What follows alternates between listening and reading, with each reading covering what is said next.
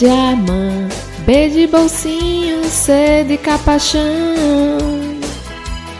D de dolzinho, E de embolsa, F facção. G de general, H de hierarquia e legalidade. J Jair Joias, L ladroagem, M malandragem. N de nobreza, O ofertório, P penhorar. Q de quartelzinho, R de Rolex, C de sondagem.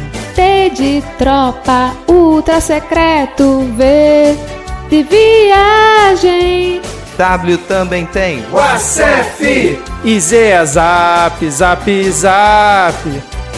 Vamos pegar sem registrar, avião abastecer, abecedário milico, vamos enriquecer, yeah, yeah, yeah.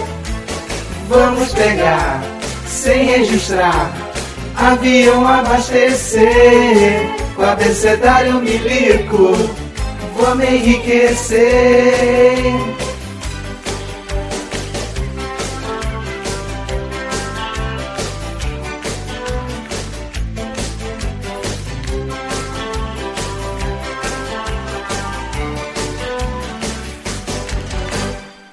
A de amã, B de bolsinho, C de capachão. D de dolzinho, E de embolsa, F facção. G de general, H de hierarquia e legalidade. J Jair Joias, L ladroagem, M malandragem. N de nobreza, O ofertório, P penhorar. Q de quartelzinho, R de Rolex, S sondagem. T de tropa, ultra secreto, V de viagem. W também tem WhatsApp e Z é zap, zap, zap. Vamos pegar sem registrar, avião abastecer, com abecedário milico, vamos enriquecer, yeah, yeah, yeah. Vamos pegar sem registrar, avião abastecer, com abecedário milico, vamos enriquecer, yeah, yeah, yeah. Vamos pegar sem registrar, avião abastecer, com abecedário milico, vamos enriquecer,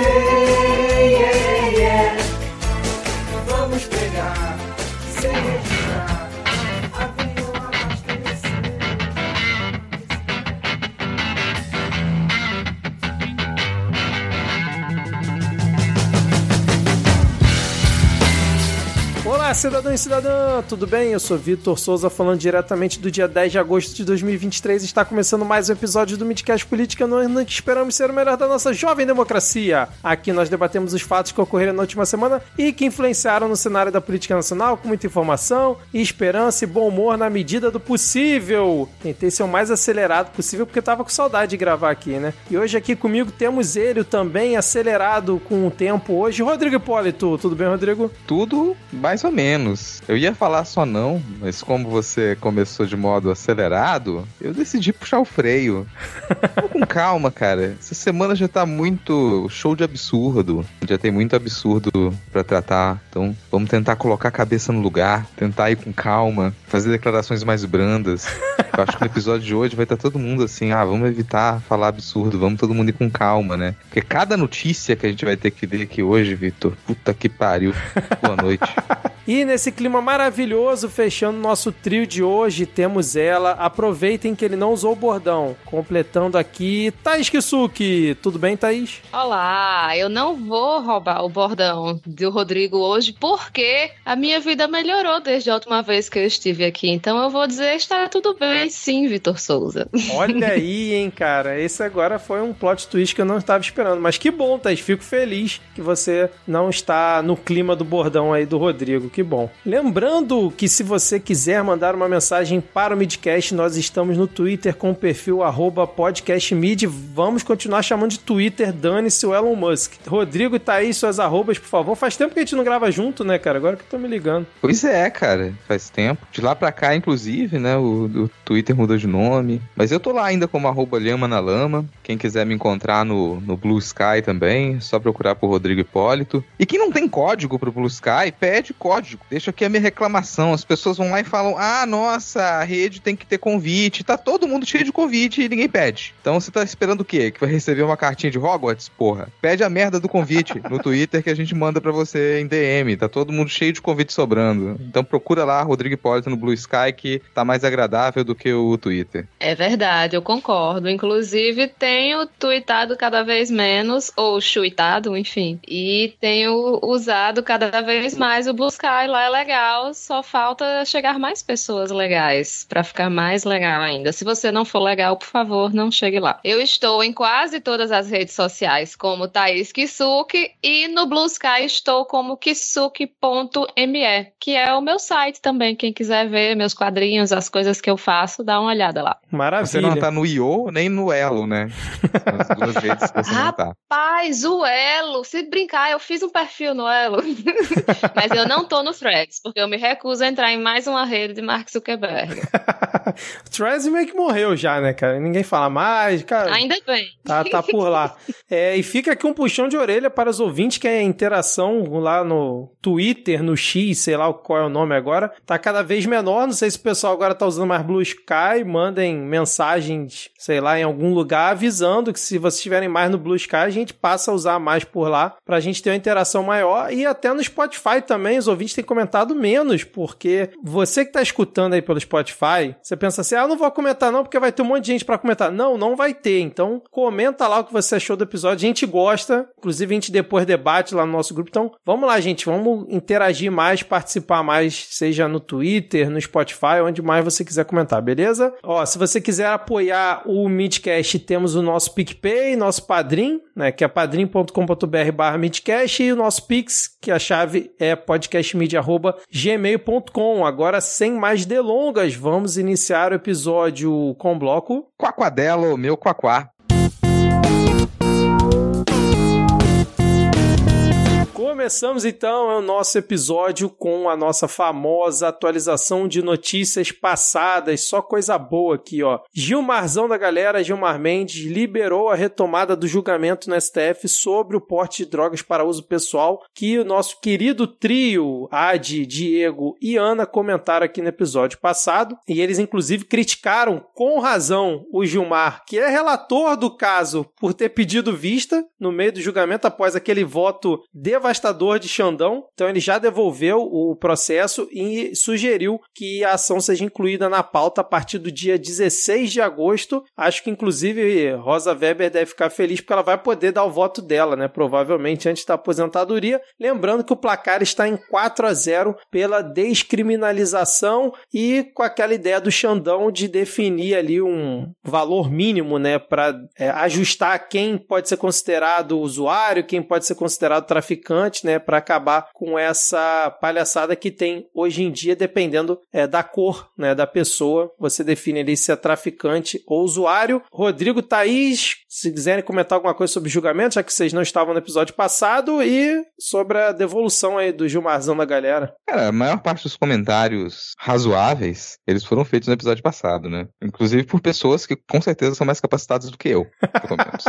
que não tenho nenhum interesse pessoal nisso, sim. Mas é sempre bom lembrar, né, que não se trata da legalização, do uso, do plantio ou nada do tipo. É só uma redefinição ali dos parâmetros para aporte de maconha especificamente. Então a gente nem tá falando de droga de modo geral, de modo amplo e tudo mais, né? Uma coisa razoavelmente simples. Acho que as pessoas ficam meio chocadas com aquela declaração do Alexandre de Moraes, mas acho que não mudou tanta coisa para eles, não. Acho que ele continua um pouco em cima da ideia de que seria melhor se a gente eliminasse as drogas da nossa sociedade e tudo mais. Mas isso não sendo possível, ele está fazendo uma interpretação fria do texto da lei e apontando um erro do texto e precisa de um, de um esclarecimento. Então, é acho que ele sente bem- saudade do facão pra ficar cortando pé de maconha. É, cara, talvez sim, né? Ele tá em forma. Era tipo de atividade física, né? Considerar assim. Mas acho que não mudou tanta coisa. Eu, pra mim, isso é- a gente fez um grande estardalhaço em cima da fala dele, mas é uma fala lógica. Não chega a ser uma fala militante, ele não tá ali. a gente não vai ver ainda o Alexandre de Moraes na marcha da maconha. Segurar a onda com relação a isso. Agora, com relação a, a Rosa Weber, vale pra isso e pra outros julgamentos também. Qualquer pessoa que pedir vista ali agora, ela, como tá pra sair, ela tem o direito de fazer o voto dela. Mesmo que ela que tenha pedido vista, ela pode puxar e falar: não, antes de eu sair, eu quero fazer o meu voto. por isso Uhum. aqui. E ela não vai deixar nada pra trás, eu acredito, tá? Rosa Weber, que quer provar que é mais proativa do que Cássio Conká, que lê 300 processos em um único dia, né? Você vê aí que é uma pessoa que não quer se aposentar deixando nenhum fio solto.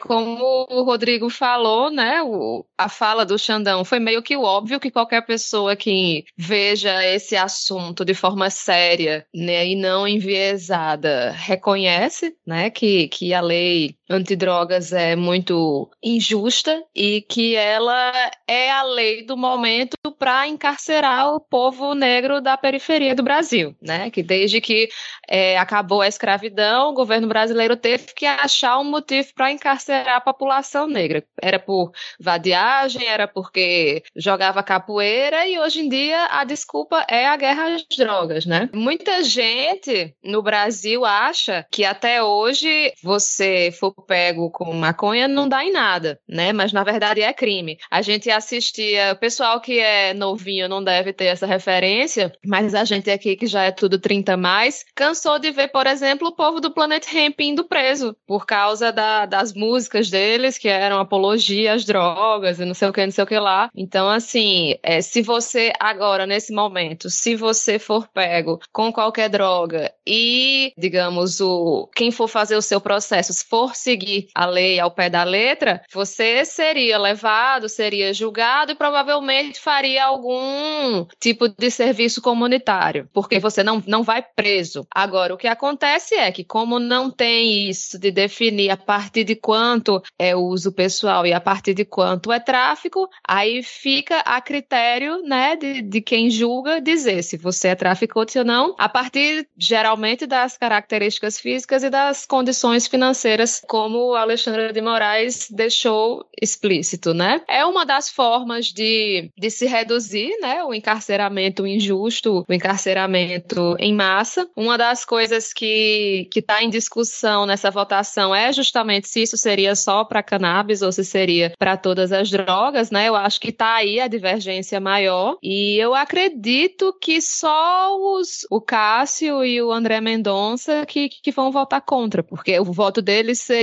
bem é, ideológico mesmo, né?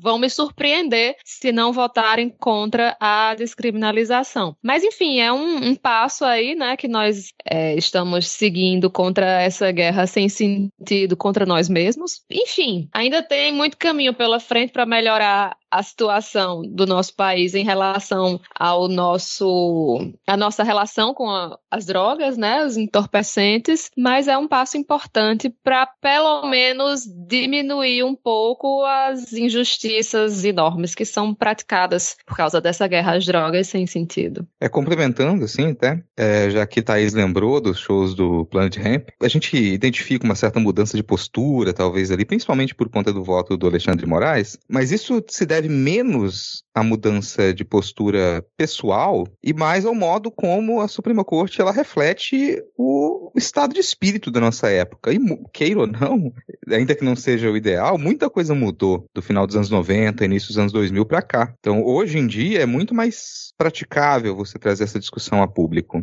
15, 20 anos atrás, não, cara, não era, assim, não era. O estereótipo era muito mais forte, não era só show do Plant Ramp, Plant Ramp era a banda que era presa, mas Mas direto, em shows, a polícia invadia para prender o público que tava lá. E precisava parar o show e tentar expulsar a polícia de dentro do show. Ou a polícia fazia blitz na saída de show, que obviamente ia pegar a gente, sim. Obviamente. E era só com essa intenção. Pera, o que é investimento público pra polícia? Que tanta coisa para fazer e tu vai gastar combustível, sabe? Vai gastar tempo de servidor público para fazer blitz pegando é, adolescente, jovenzinho, com umas gramas de maconha? Mais o que fazer, né? Mas era assim, era constante e era um, meio, um receio muito grande de quem era usuário de se manifestar publicamente. Hoje isso diminuiu bastante, diminuiu bastante. Mesmo para quem não participa da discussão, quem não tá tão informado assim sobre a discussão, já não tem todo aquele estigma que tinha, ainda tem bastante. Tanto que hoje a discussão ela se volta menos para o aspecto moral do uso da maconha, por exemplo, e mais para esses aspectos sociais, de política pública, que eles são muito mais importantes, muito mais interessantes e são capazes realmente de promover mudança, né? E o Brasil, vale dizer, está muito atrasado nisso, tá? Está atrasado, está atrasado. Se a gente pensar onde que essa discussão já avançou em outros países, a gente está muitos passos atrás. Então já passou da hora de acelerar isso também. Não só pensar em organizar ali essa consideração sobre o porte de maconha e de outras drogas, mas já partir para legalização realmente, porque algumas a gente já tá, a gente ainda ficou parado 20 anos atrás e a coisa avançou muito em outras partes do mundo. Excelente. E a Thaís, quando estava fazendo seu comentário, falou a palavra injustiça e falando em Gilmarzão da galera também, a gente teve aí uma injustiça justiça com o nosso menino Arthur Lira sendo desfeita porque Gilmar Mendes anulou as provas que envolviam Arthur Lira em investigação do kit robótica, que claramente era uma injustiça, pois envolveu Arthur Lira numa situação né, de superfaturamento de compra pública, um absurdo total. E aí o ministro dessa vez seguiu o parecer da PGR e concordou que a investigação deveria ter sido iniciada na corte e não na primeira instância e por isso ele resolveu é, anular todas as provas envolvendo Arthur Lira, que agora consegue trilhar o seu caminho da justiça e sem essa perseguição da toga do judiciário contra esse nobre deputado presidente da Câmara é, em Brasília. Algum comentário sobre isso ou a gente pode só apenas seguir aqui agora, finalmente, com a justiça sendo feita? O homem é forte em Brasília. É, só comentar que o, o, Gilmar seguiu o parecer da PGR, né? Da Lindora Araújo. Então, ele, Lira é um homem de muitos amigos. Vamos seguir aqui com a nossa atualização de notícias com um tweet da Erika Hilton trazendo uma boa notícia pra gente. Ela disse assim, ó, Vitória, Nicolas Ferreira perdeu o processo movido em parceria entre a Aliança Nacional LGBTI+, e a Associação Brasileira de Famílias Homotransafetivas e meu mandato e terá que deletar 10 postagens transfóbicas, as postagens feitas em referência ao seu discurso transfóbico e misógino no Dia da Mulher foram reconhecidas pelo TJDF como discurso de ódio que geram riscos de violência para pessoas trans. Essa condenação é um passo extremamente importante para barrar os avanços da extrema-direita contra a população LGBTQIA.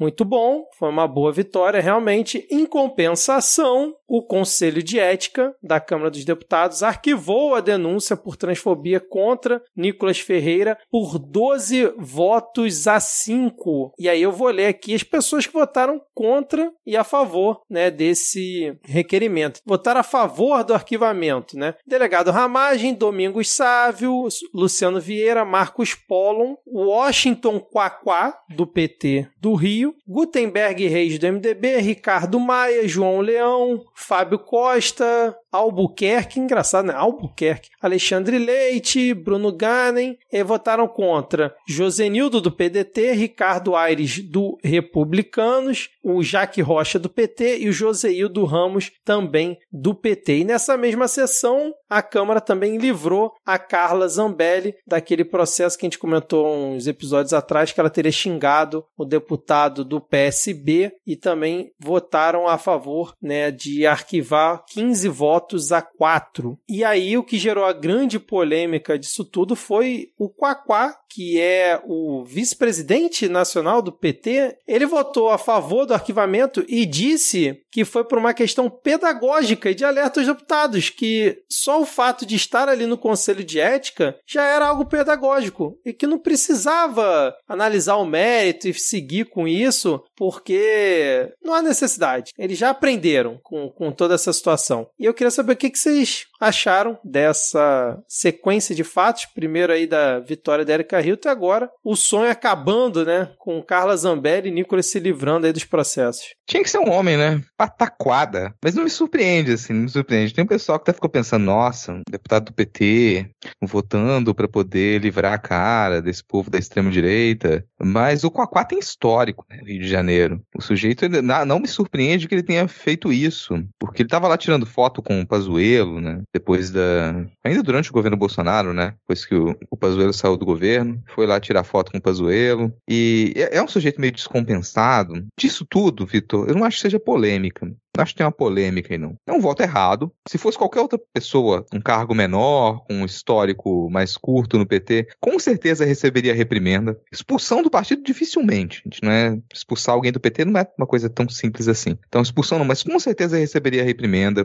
Talvez perdesse um cargo que tivesse dentro do partido, mas no caso dele, não. No caso do Quapá, não. Vai passar batido, não vai receber nenhuma reprimenda, por mais que se cobre. É difícil também, porque quem vai cobrar isso não vai tância do PT, até tem parte da militância do PT que cobra isso, mas tem uma boa parte que não e que continua a não aceitar esse tipo de crítica. É um voto completamente sem sentido. E o que, que vai ser preciso mais, assim, pro Nicolas ter o um mandato cassado? Porque ele já descumpriu, já quebrou o decoro inúmeras vezes. Você acabou de ler uma notícia dizendo que ele perdeu na justiça porque declarações dele foram consideradas violentas, incentiva a violência, a violência transfóbica. Então a justiça já considerou isso. Ele já perdeu outros processos também por esse tipo de comportamento. E aí você deixa passar no Conselho de Ética desse modo, ele vai continuar a usar o plenário da Câmara com essa ideia muito extensa de imunidade parlamentar para poder fazer todo tipo de declaração absurda. A gente está normalizando dentro da Câmara esse, as falas transfóbicas, homofóbicas, racistas,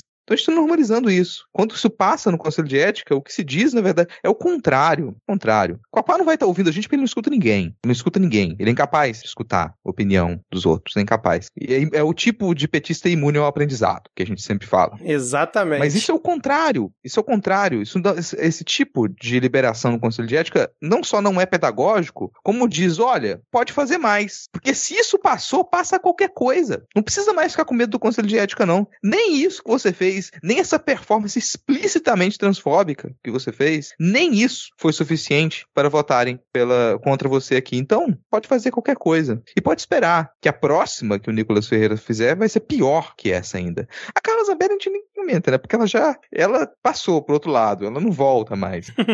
ela foi numa viagem ali, transcendeu, e a gente só fica na expectativa de qual é a próxima surpresa. Se conseguirem desarmar a Carla Zambelli, a gente já fica um pouco mais tranquilo. Se as armas que ela passar a utilizar agora forem as armas virtuais, tá tudo bem, em partes. Contanto que ela não seja armada, ela pra gente virou uma fonte de absurdos constantes. Toda semana vem um absurdo da Carla Zambelli, ainda tem a chance dela ser presa por outras razões, né? Diferente do Nicolas, que a não ser a perda do mandato dele, a gente não tem uma perspectiva imediata de que ele sofra outro processo, além de pagar alguma indenização, ter que pagar postagem, que é muito pouco. Não, e antes da Thaís comentar, eu queria só ler aqui a fala do relator de cada ação. Né? O deputado João Leão, ele era o relator da ação contra Carla Zambelli, tinha votado a favor e agora mudou o voto, se declarou contrário à continuidade da ação. Olha o que, que ele disse aqui, ó. Eu acho que ex-conselho está maduro. Eu acho que a repercussão deste caso foi muito grande. Eu tenho acompanhado todas as sessões da casa, os ânimos caíram, se arrefeceram. Então, em função disso tudo, nós vamos dar uma oportunidade à casa, à deputada Carla Zambelli e a todos aqueles que estão com problemas, de nós pegarmos isso aqui vamos nisso republicanamente. Eu voto pela inadmissão admissibilidade. E aí o relator do caso do Nicolas, ele disse assim, ó: "O que aconteceu aquele dia, embora tenha boas intenções, embora tenha boas intenções, foi grave diante do cenário que vivemos de violência da falta de legislação específica existente no nosso ordenamento jurídico. Levando tudo isso em consideração, acredito que não seja oportuno talvez levar isso adiante aqui no Conselho de Ética. Não faz o menor sentido nenhum dos dois, cara. Diga lá, Thaís. Eu acho que no caso da Carla Zambelli foi uma coisa assim das pessoas quererem proteger a própria retaguarda, né? Todo mundo tá propenso a,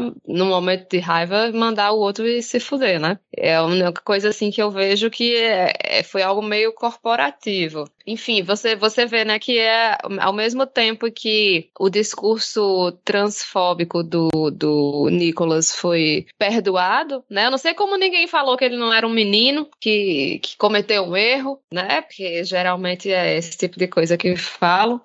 Autêntico, Mas, né? assim, ao mesmo... É, enfim, amigo do menino Ney, praticamente, né? Os dois jovens imaturos. Mas, ao mesmo tempo em que as deputadas, as políticas de esquerda foram ao Conselho de Ética por estarem fazendo o seu trabalho, né? Eu não me lembro mais exatamente quais foram. Eu acho que eu sei que teve a Sâmia e, e outras mulheres, né, do, dos partidos de esquerda. Se eu não me engano, por causa da CPI do MST, né, que eu não tô nem acompanhando assim tudo que eu sei, é uma coisa mais bizarra do que a outra. Mas enfim, ao mesmo tempo em que a gente vê essa essa perseguição contra as, as deputadas de esquerda, a gente vê a transfobia do, do Nicolas sendo tratada como apenas um garoto autêntico, exagerando um pouco. Se não me engano, no caso das deputadas, foi durante a votação do marco temporal que elas Isso, apontaram, né, que era, uma, era um voto assassino, o voto pela aprovação do marco temporal, e foram levadas ao Conselho de Ética porque teriam chamado, no calor do momento, parte das pessoas que votaram pelo marco temporal de assassino. Exato. E só um parêntese no que a Thaís falou da CPI do MST, que a gente obviamente não comenta aqui porque é um show de absurdos. Tem uma notícia que foi relevante essa semana que vários partidos trocaram integrantes na CPI do MST e as trocas envolveram União Brasil, MDB, PP e Republicanos e agora o governo acredita ter maioria na CPI. Então provavelmente vai barrar um pouco dos absurdos que estão sendo cometidos lá. E eu acabei de descobrir que o primeiro vice-presidente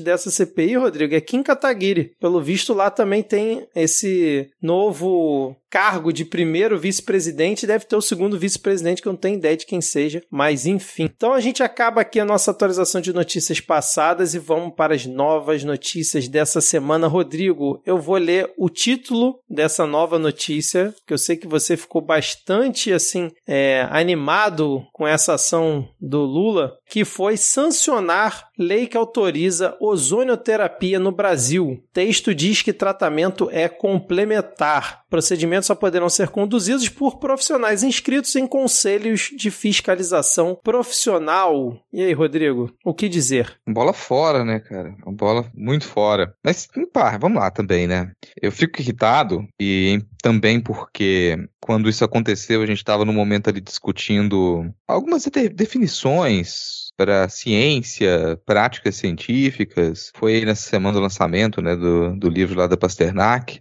que é o livro é uma bobagem, além do título, né?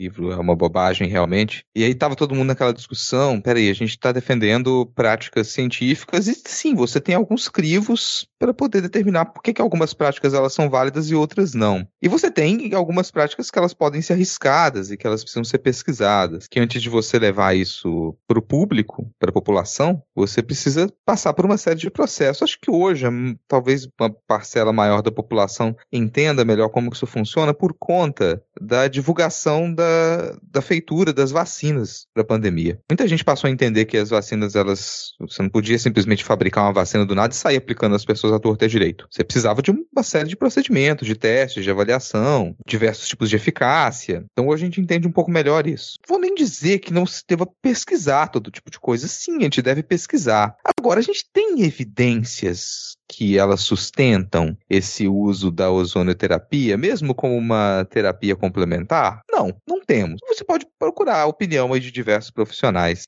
e pesquisadores e pesquisadoras da, da saúde. A gente não tem base suficiente para isso. A gente teria base para alguma outra coisa, de repente, que é poder regulamentar as pesquisas em torno da ozonoterapia. Fazer algum tipo de investimento, talvez? Possível. Mas a gente não tem dados suficientes que atestem o uso disso como terapia complementar. Fora isso, a gente tem alguns outros problemas, que é o SUS ele já está abarrotado de terapias complementares pouco funcionais e sem base, sem pesquisas que indiquem que aquilo deva ser utilizado. Falando de modo mais grosseiro, é como se você sancionasse mais o uso de uma terapia complementar que usa a população como cobaia. E no fim das contas é isso. Aí todo mundo tinha aquele receio enorme, né, com as vacinas. Lá, pô, as vacinas foram suficientemente testadas, a população está sendo usada como cobaia. E no caso da vacina, até pelo ambiente excepcional da época, isso foi razoavelmente transparente. Todo mundo podia acompanhar em que etapa que estavam as vacinas, quem se inscrevia para teste, como que aquilo acontecia.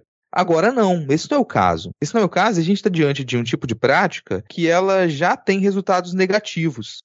E eu não digo resultados negativos em dizer se isso funciona ou se não funciona. Você tem, por exemplo, grupos que eles eles incentivam o uso da ozonoterapia como uma cura para o autismo. E eu falei de modo pausado para vocês imaginarem as aspas, né? Já que a gente está só com áudio aqui, mas imaginem as aspas. Cura para o autismo. Então você pega umas, muita gente aí que talvez não tenha a formação adequada, que está submersa em uma série de preconceitos e acredita nessa ideia de cura para o autismo.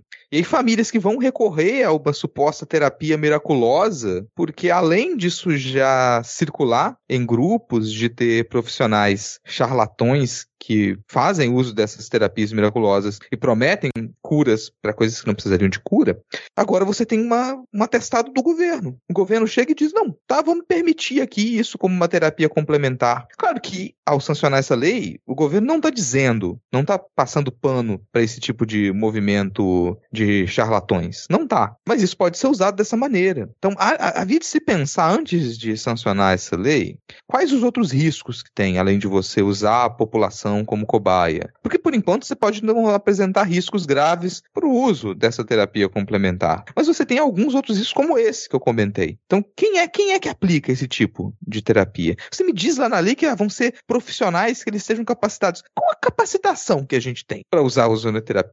É um curso no Simpla? A gente procura tutorial no YouTube? A gente vai lá ver um resumo de como que aplica o ozônio no TikTok? Não, honestamente, não tem, cara. Não tem. Isso é você dizer que vai ter profissional capacitado, não tem profissional capacitado porque você não teve pesquisa suficiente com isso, não tem dado para você fazer formação de profissional para aplicar a ozonoterapia. Então é completamente sem cabimento você dizer que isso vai ser terapia complementar. Mas se junta a outros absurdos que você encontra no SUS hoje em dia, como constelação familiar e coisas do tipo, né? Estão lá, estão sendo aplicadas e que precisam ser paradas, assim. Eu espero que a gente não tenha um aumento desses casos de, de golpe em cima de famílias que às vezes sem informação, que estão lá submersas em preconceito, sem saber como lidar e caem na mão desses charlatões que agora ainda tem a, uma lei sancionada pelo governo para dizer: olha, aqui a coisa realmente vai funcionar, vou curar o teu filho. É, eu me sinto contemplada por tudo que o Rodrigo falou. Tenho pouca coisa a acrescentar, porque eu concordo bastante com o que foi dito. Aquela coisa, né? Tem gente que pensa, ai, mal não faz, né? Mas faz mal, sim, em vários aspectos. Nessa questão de, de que as pessoas ficam vulneráveis a charlatão, charlatões.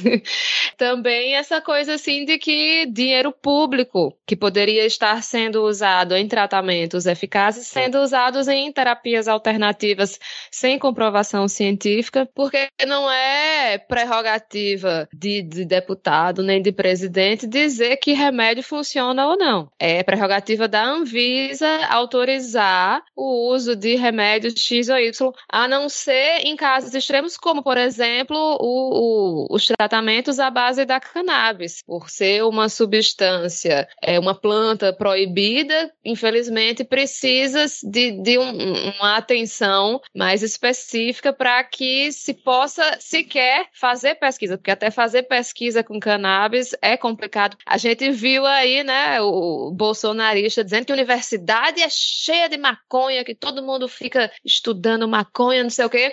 Mas estudar maconha é algo muito importante, né? Eu acho que os nossos ouvintes já devem saber, mas a, a cannabis, ela ajuda em diversas é, enfermidades, né? Ajuda, já existe, existe comprovação científica de que ajuda pessoas com câncer, com Alzheimer, pessoas que têm crises epiléticas, ansiedade, enfim. E é um exemplo de uma substância que deveria sim ser é, não só autorizada, mas distribuída, né, pelo SUS. Então, assim, ao invés da gente estar tá perdendo tempo com ozonioterapia, coisas que não têm comprovação científica, é um absurdo a gente ter autorização para coisas que não têm comprovação científica. Isso só me lembra o brilhante projeto da pílula do câncer de Jair Bolsonaro, que foi, sei lá, o único projeto que esse homem conseguiu aprovar enquanto deputado, 300 anos enquanto deputado, a única coisa que ele conseguiu aprovar foi essa lei ridícula de pílula do câncer, que era um negócio sem comprovação. Mas, enfim, pessoal, se tiver, assim, qualquer coisa, assim, né, que, que se não for maconha, e se tiver alguém fazendo um tratamento assim, ai, não, cura, aí eles vão lá e aprovam, né? Mas coisa com, com comprovação científica, tipo vacina, tipo uso do, do canabidiol e etc.,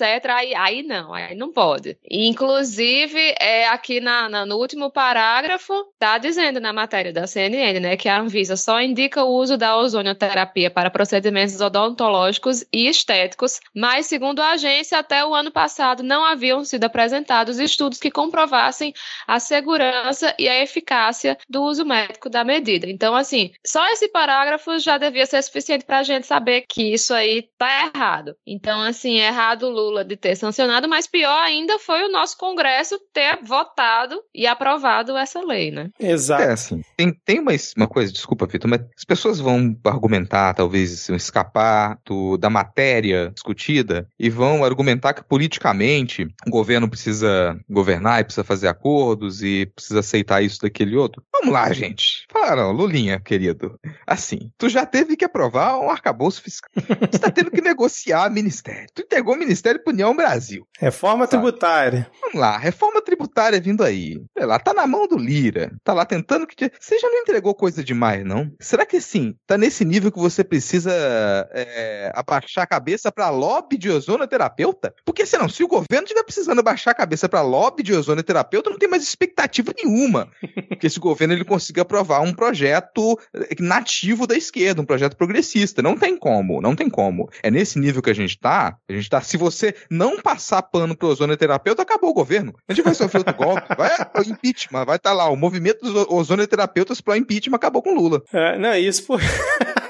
Isso porque a gente está em agosto né, do primeiro ano ainda de governo. E concordo com vocês e tudo que vocês falaram, da explanação do Rodrigo nos comentários de Thaís. Quando vocês estavam comentando, eu lembrei muito do projeto né, do Bolsonaro, né, da pílula do câncer, aquela coisa bizarra. Eu concordo também com o Rodrigo nessa questão da aprovação da lei, porque ele podia ter vetado e empurrava o veto pro Congresso, Congresso que se resolvesse lá, cara. Não tinha que pegar isso para ele, né, aprovando esse, esse projeto. Mas enfim, mas além de tudo, o projeto originalmente previa que esse tratamento só poderia ser administrado por médicos, mas aí a Câmara dos Deputados fez alterações, né, para qualquer profissional é, da saúde de nível superior, que a gente já comentou, como por exemplo farmacêuticos. Então a gente pode, sabe-se lá, daqui a um tempo, ver uma plaquinha ali na frente da farmácia, né, informando que tem ali tratamento de ozonioterapia, por que não? Pode ser dentista também. Então, assim, é uma gama bem grande agora de profissionais que podem utilizar esse tratamento. Mas vamos seguir aqui com a nossa pauta, porque temos aqui mais uma não notícia. De novo, aquela treta da isenção dos 50 dólares para compras do exterior, que já rolou um tempo atrás, e a partir do dia 1 de agosto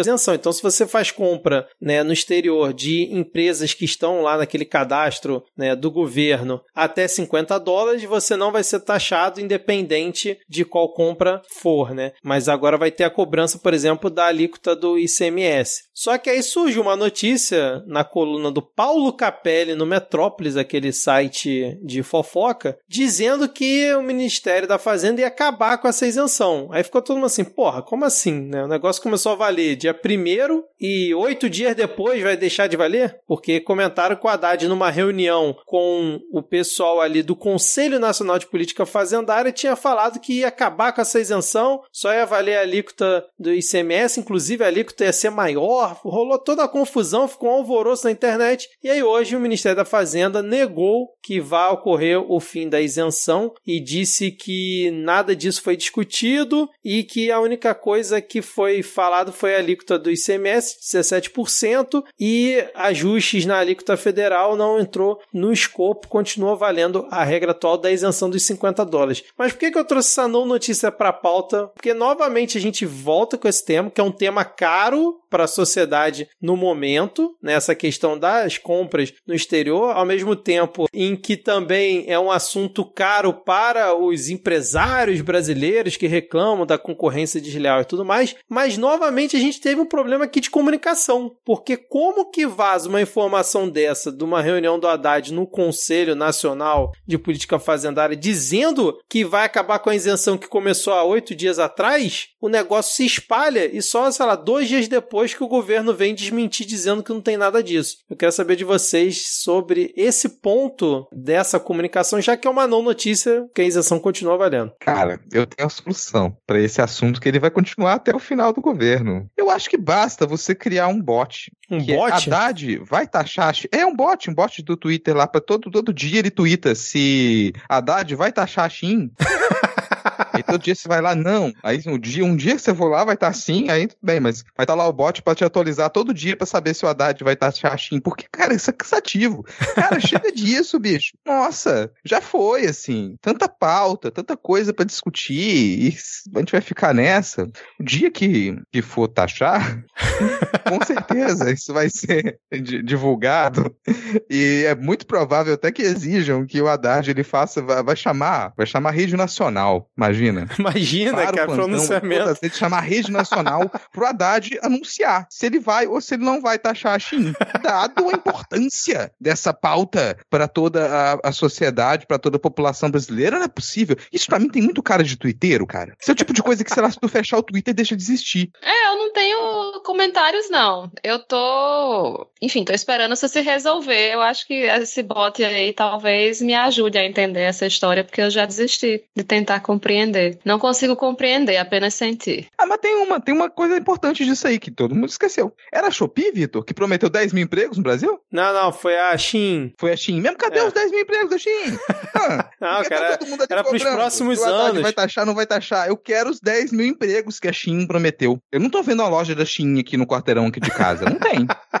Bom, vamos então seguir aqui após mais essa confusão na comunicação é, do governo. Talvez o bot seja a, a solução, Rodrigo, realmente, porque é impressionante como é que vaza uma situação dessa, gera toda uma comoção e no final não, não era nada disso. Não. até perguntar isso pra vocês, Simas. Ah. Tem infiltrado no governo? Porque tá vazando, né, cara? Tá mandando e-mail pra lá e pra cá, mensagem, algo. Tem, tem infiltrado no governo? Fica aqui a pergunta, né? Vamos seguir com a nossa pauta, pois agora temos uma pauta boa que o ex-diretor da PRF, Silvinei Vasquez, foi preso em operação né, sobre aquelas blitz que ocorreram no segundo turno das eleições e a prisão ocorreu em Florianópolis e Silvinei foi transferido para Brasília. Os mandatos foram autorizados pelo ministro do Supremo Tribunal Federal, Alexandre de Moraes, mais uma vez, vigiando e punindo. E muita gente é, da extrema-direita reclamou que essa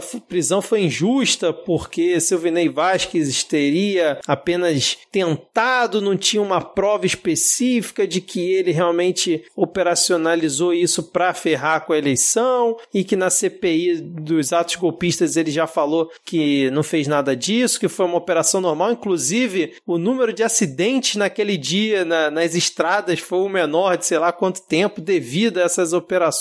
E aí, segundo a PF, os crimes investigados incluem a prevaricação, violência política e impedir ou atrapalhar a votação dos eleitores, que é um crime previsto no Código Eleitoral. Inclusive, para quem está lembrando, Silvinei Vasquez, além de ter organizado essa operação no segundo turno das eleições, foi aquele que declarou voto enquanto estava no cargo para o Bolsonaro, depois apagou a postagem e num evento com o Anderson Torres, quando ele era ministro, deu uma camisa do Flamengo com o número 22. 2 pro Anderson Torres, dada a descrição do sujeito. E é aquele também que a gente comentou recentemente que poderia perder a aposentadoria da PRF por conta de toda essa situação. Agora está preso. E aí, justa a prisão de Silvinei Vasquez, mais uma do Xandão? Não só justa, como merecida. Inclusive, merecia até uma vaia cearense em comemoração, porque é uma.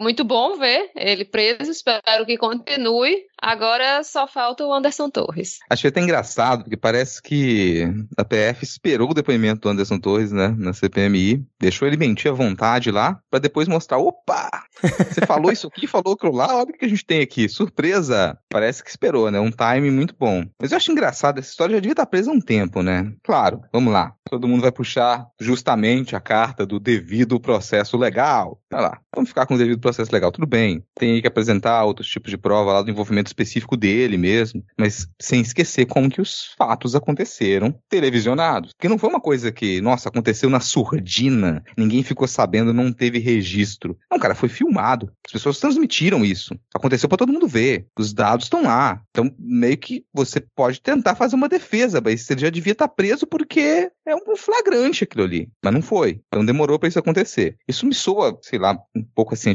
comemora, mas é como alguém constrói um prédio do lado da sua casa e depois alguém, ninguém descobre quem é que construiu. Mas peraí, cara, a gente tava aqui filmando. O pessoal da empresa, tinha uma placa da empresa ali que construiu. Não, mas não foi a gente que construiu, não. Aí você fica meses, fica oito meses naquilo, até alguém apresentar o contrato da construção. Agora sim, a gente sabe que foi vocês que construíram. Peraí, mas cara, todo mundo viu. Todo mundo viu, tava aqui, as pessoas passando na rua viram. Tinha uma placa da empresa aqui, tinha os funcionários que trabalharam na empresa. Você precisou do contrato? Que foi mais ou menos isso que aconteceu, assim. O pessoal registrou os mapas, né? Compartilharam os mapas para poder determinar onde que aconteceriam as blitz e, obviamente, explicitamente ali, né? Direcionando essas blitz para poder atravancar a votação no Nordeste. Então isso foi compartilhado nos grupos de WhatsApp do pessoal. Aí não dá mais para esconder. Agora tem uma, uma prova do envolvimento direto. Mas tinha um crime que foi flagrante. E nessa operação também foi alvo, né? Outros membros é, da PRF, como ex-diretores e, inclusive, um ex-PRF que hoje está na Agência Nacional de Transportes Terrestres. E a prisão preventiva do Silvinei teve justamente como objetivo e justificativa garantir que o processo né, de investigação aconteça sem percalços. A operação batizada de Constituição Cidadã. E aí o Silvinei Vasquez prestou depoimento na Polícia Federal agora, que está preso né, sobre essa situação. Ele negou que tentou impedir os eleitores chegar aos locais de votação, disse que o objetivo era fiscalizar a possível compra de votos, aquele papo todo, e passou mal durante o depoimento. Passou mal, teve que ser atendido por bombeiros, e aí depois disso foi transferido para Papuda porque estava com um quadro de pressão alta. Eu fico sempre impressionado como esses caras, né, que fazem toda essa bravata, gostaram de botar o aparato do Estado contra a população diversas vezes, quando estão enjaulados, aí passa mal, vem depressão, vem tudo para justificar que eles não podem ficar lá dentro, né? É impressionante. É muita coincidência. Mais algum comentário ou podemos seguir aqui com a nossa pauta? Não, só que no nessa matéria, né, do G1 tem todos os, os dados, né? Quantos quantos ônibus foram retidos e fiscalizados.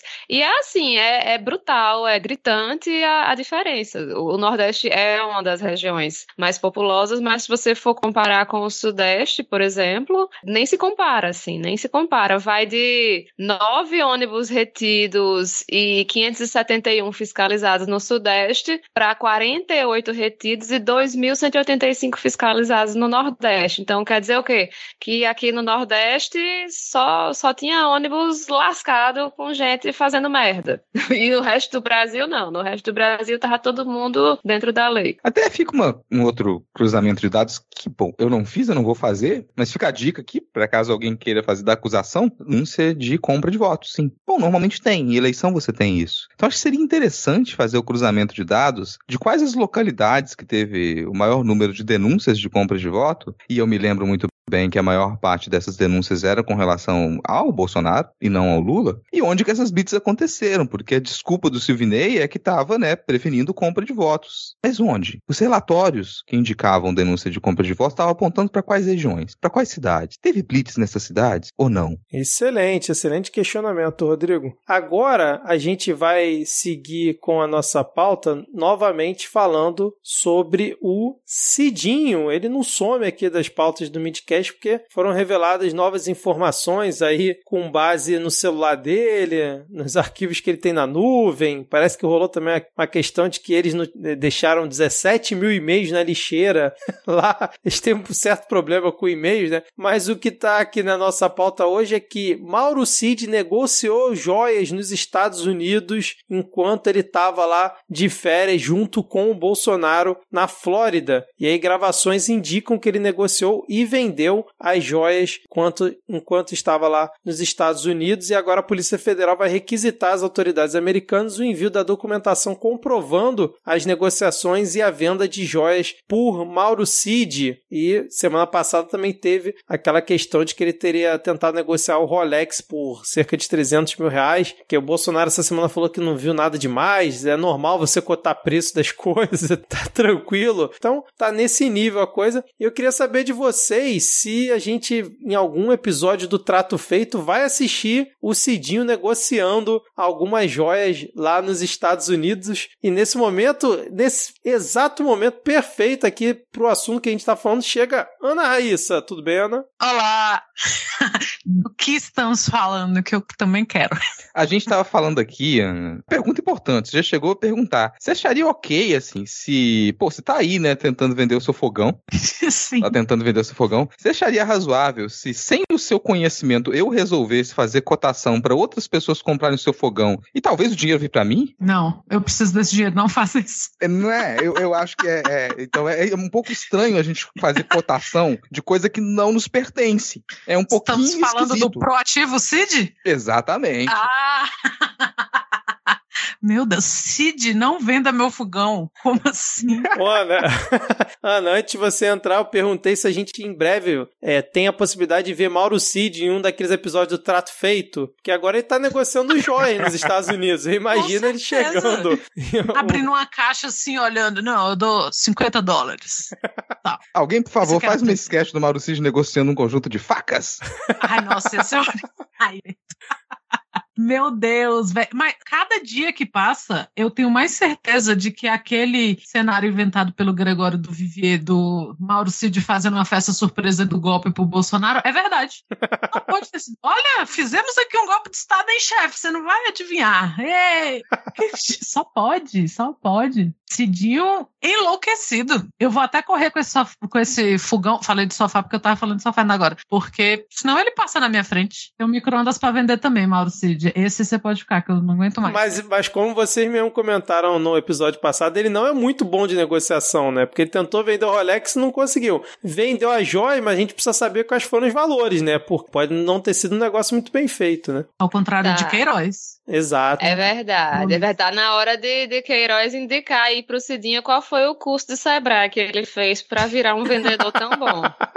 Só assim, lembrar que Mauro Cid é o Queiroz 2.0, tá, gente? Sim. Esse apelido que deram pra ele cabe muito bem, porque ele é esse nome, esse laranja ali do, do Bolsonaro pra poder cometer os crimes no nome dele. É isso que ele faz. E vamos aprender, gente. A gente é o aprendizado, né? A gente aprende com o erro dos outros. Então, se você quer fazer comércio no mercado ilegal, não faça isso por e-mail.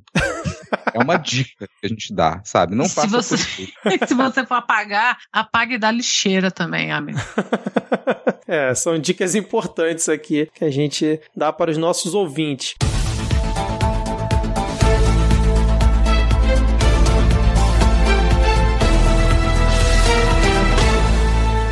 Cidadão e cidadã, estou aqui com Ana Raíssa. Diga oi, Ana Raíssa. Oi, Ana Raíssa.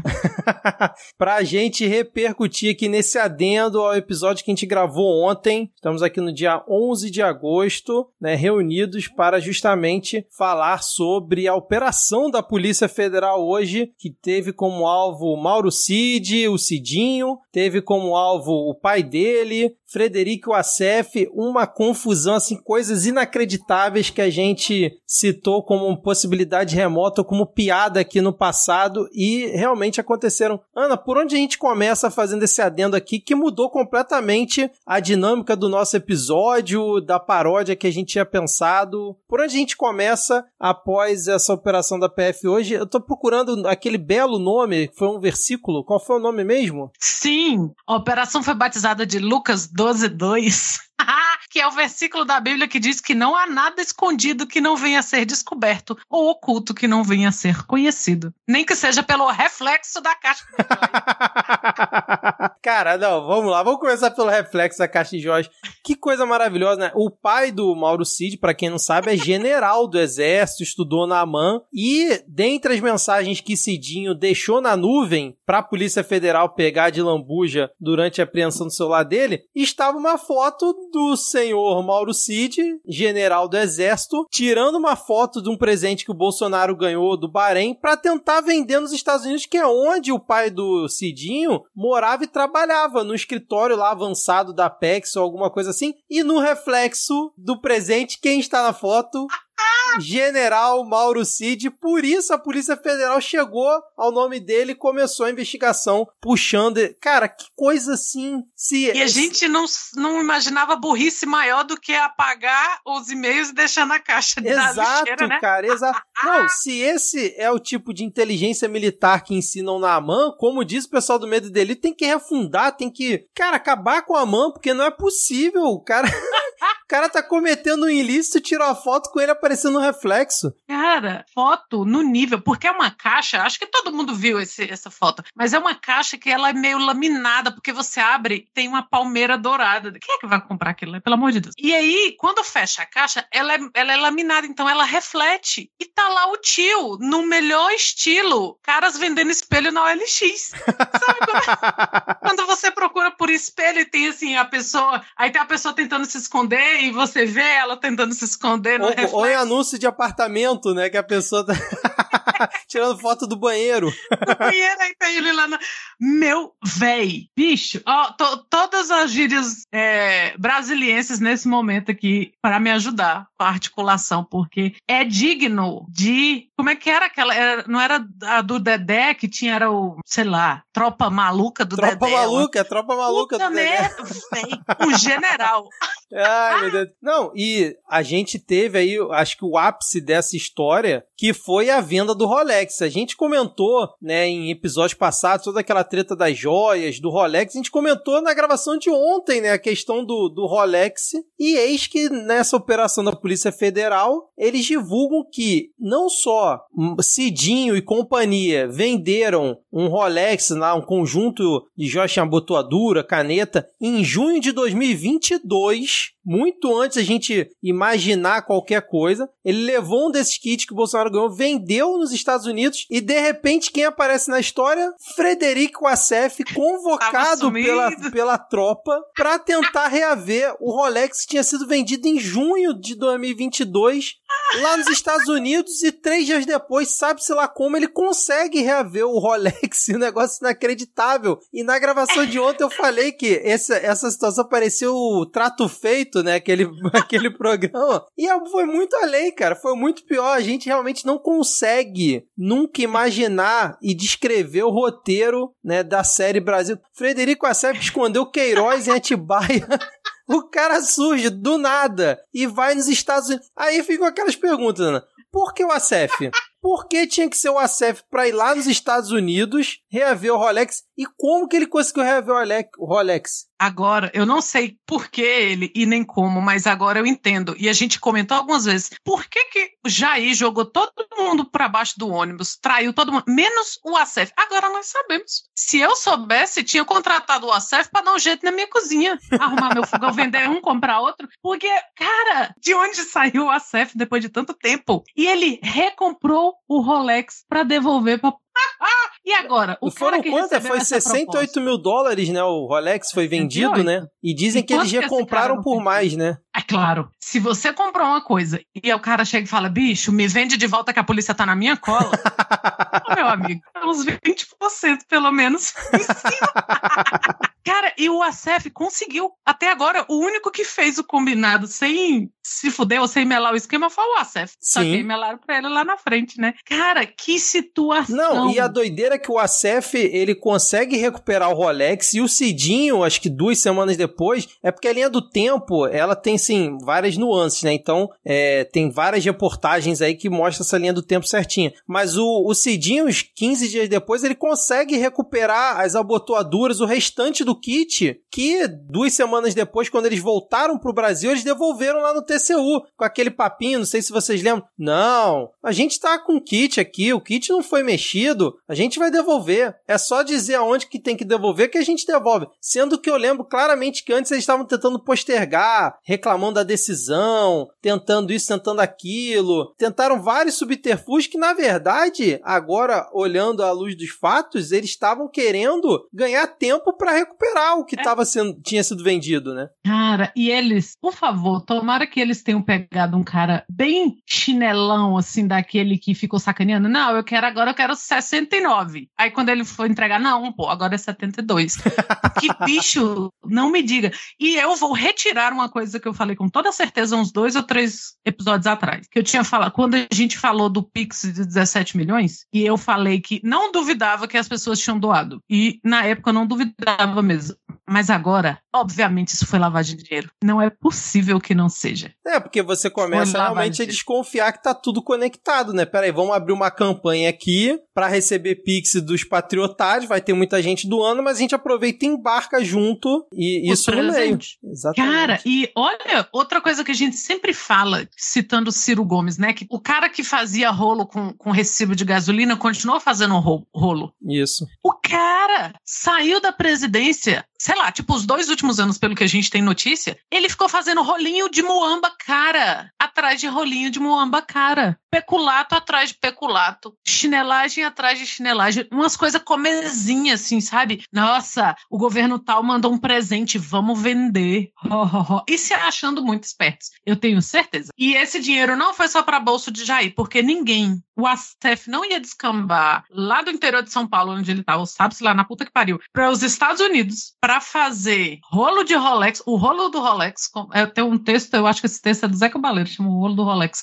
E para não ganhar nada, não foi para ganhar pouco. É, com certeza Então, não. assim, cara, cara, e eu achando que o mais burro dos Bolsonaro era o Dudu com os pendrive. que ele foi entregar para autoridades. Não, e eles são tão saqueadores que querendo passar realmente ali o, o rodo em tudo que tinha, tô tentando achar um termo melhor, mas agora me veio só saqueadores. Porque eles aproveitaram a viagem do Bolsonaro ano passado, para encontro lá na, na ONU, né, na- nas Nações Unidas, e levaram junto o kit e a comitiva voltou, o Cidinho ficou lá e vendeu. E agora, no final do ano, eles levaram vários presentes também e o Cidinho desembocou tudo lá na casa do pai pro pai vender. Aí o pai tentou vender aquela palmeira, tentou vender um, um outro presente que ele recebeu, um outro, uma outra coisa cafona. E aí tem é, mensagem dele dizendo: Olha, não é feito totalmente ouro, não. Não tô conseguindo vender, não. Tá ruim de vender aqui. Claramente. Achou ruim? É. E aí, um desses áudios que foi divulgado hoje mostra que o Mauro Cid citou que de todo esse rolo que a PF está investigando, que estão cogitando que foi na cifra de um milhão de reais em venda ilegal de, de patrimônio público, 25 mil dólares seriam supostamente endereçados ao fungo presidencial, Jair Bolsonaro. Coisa que até então a gente via todas essas mensagens, essas investigações, e não tinha citação direta ao Bolsonaro. E teve uma outra mensagem que ele cita: ah, não, já teve uns presentes que foram perdidos lá com a dona Michele. Como assim perdeu o presente com a dona Michele? Como é que é essa situação? Então, cara. Dona Michelle é essa que esqueceu umas joias no quarto onde ela estava hospedada em Londres. Exatamente, cara. Meu, meu Cara, é é assim, é muito absurdo numa história só. A gente realmente tava acompanhando o desenrolar, mas foi muito mais do que a gente imaginava, principalmente pela questão da recompra do Rolex, cara. Cara, a recompra do Rolex é o toque de imbecilidade que a gente precisa. Porque é assim, nada é esquemão. Eu já falei isso também. Nada é esquemão, nada é muito elaborado, nada é coisa de bandidão. É coisa de pé de chinelo. Só que pé de chinelo com milhões e, e ouros e, e rolê com, com o príncipe, porque com certeza esse príncipe pagou um, umas lambujas aí pra ele com aquelas joias brega, tudo brega, tudo horroroso. E um pouco antes da gente começar a gravar, a, o Metrópolis e depois outros meios noticiaram que a Polícia Federal está pedindo a quebra de sigilo bancário e fiscal de Jair. Delícia. E daqui a pouco vai. Oh, que delícia, que sabor. E daqui a pouco vai aparecer algum filho dele chorando e falando que é o maior absurdo que um ex-presidente, igual ele falou, né? Agora, não tem como não pensar na condenação do Lula, né? Que foi condenado com base em dois pedalinhos de alumínio que alguém jurou que, que era dele e uma reforma de uma cozinha de uma casa que não era dele. Exatamente. Né? E, E a- agora você vê coisa atrás de coisa. É, é um, um esqueminha, assim, é de, sabe, pistas que vão levando ao Jair o tempo todo, o tempo todo, o tempo todo. E ele diz que não tem nada a ver. Agora a gente Ah. tem o ajudante de surpresas e tem o, o Mauro Cid, ele virou o ajudante de penhoras surpresas. Que além dele fazer surpresa de golpe, olha só, chefe, tem um golpe aqui, ele faz penhoras sem o chefe saber, né? Eu É. vou, penhorar aqui Chefe, sabe aquele, aquele, aquela lembrança que o país tal mandou pro Brasil? Então, eu vendi. Ei, não é possível. E envolveu o pai, O pai. sabe? Indicado por Bolsonaro para estar nos Estados Unidos. E você vê que eles Agora realmente sabemos. eles querem viver desses esquemas. Eles querem viver de realmente botar tudo no prego e ganhar a grana, cara. Da melhor forma. comprar imóvel com dinheiro para ver se lava esse dinheiro. E o pai do Mauro Cid não, não é à toa que ele estava nos Estados Unidos, que ele foi indicado para esse cargo. Eles já estavam pensando nisso. O que puder rapinar, a gente vai rapinar. Tendo alguém lá, é mais fácil deixar uma, umas moambas lá para ir vendendo. Só não contaram que o tio era um ótimo negociante de. Cara, e a música do Renato Russo, depois de tantos anos, tornou verdade, né? Que temos um general de sei lá quantas estrelas aí com o cu na mão. Quem diria?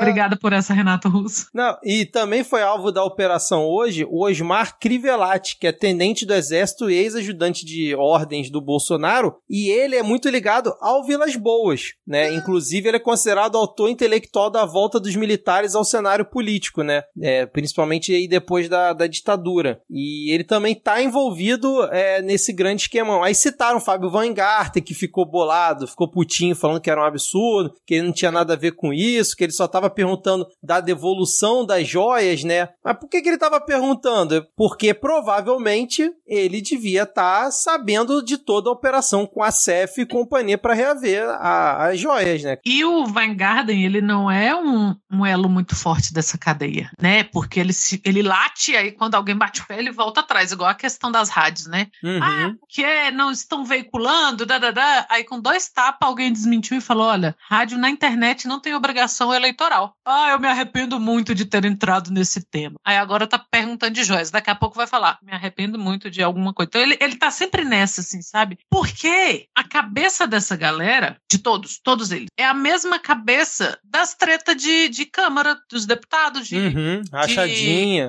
Rachadinha, de rolê de pegar salário de, dos outros, de, sabe, Valda sair, essas coisas. E eles acharam que era muito inteligente e muito esperto, porque eu tenho certeza que eles todos se acham muito espertos. De que caralho, e se a gente vendesse essas coisas todas? Que estão aqui de bobeira, né? Um de bobeira, ninguém vai perceber. Cacete, cacete.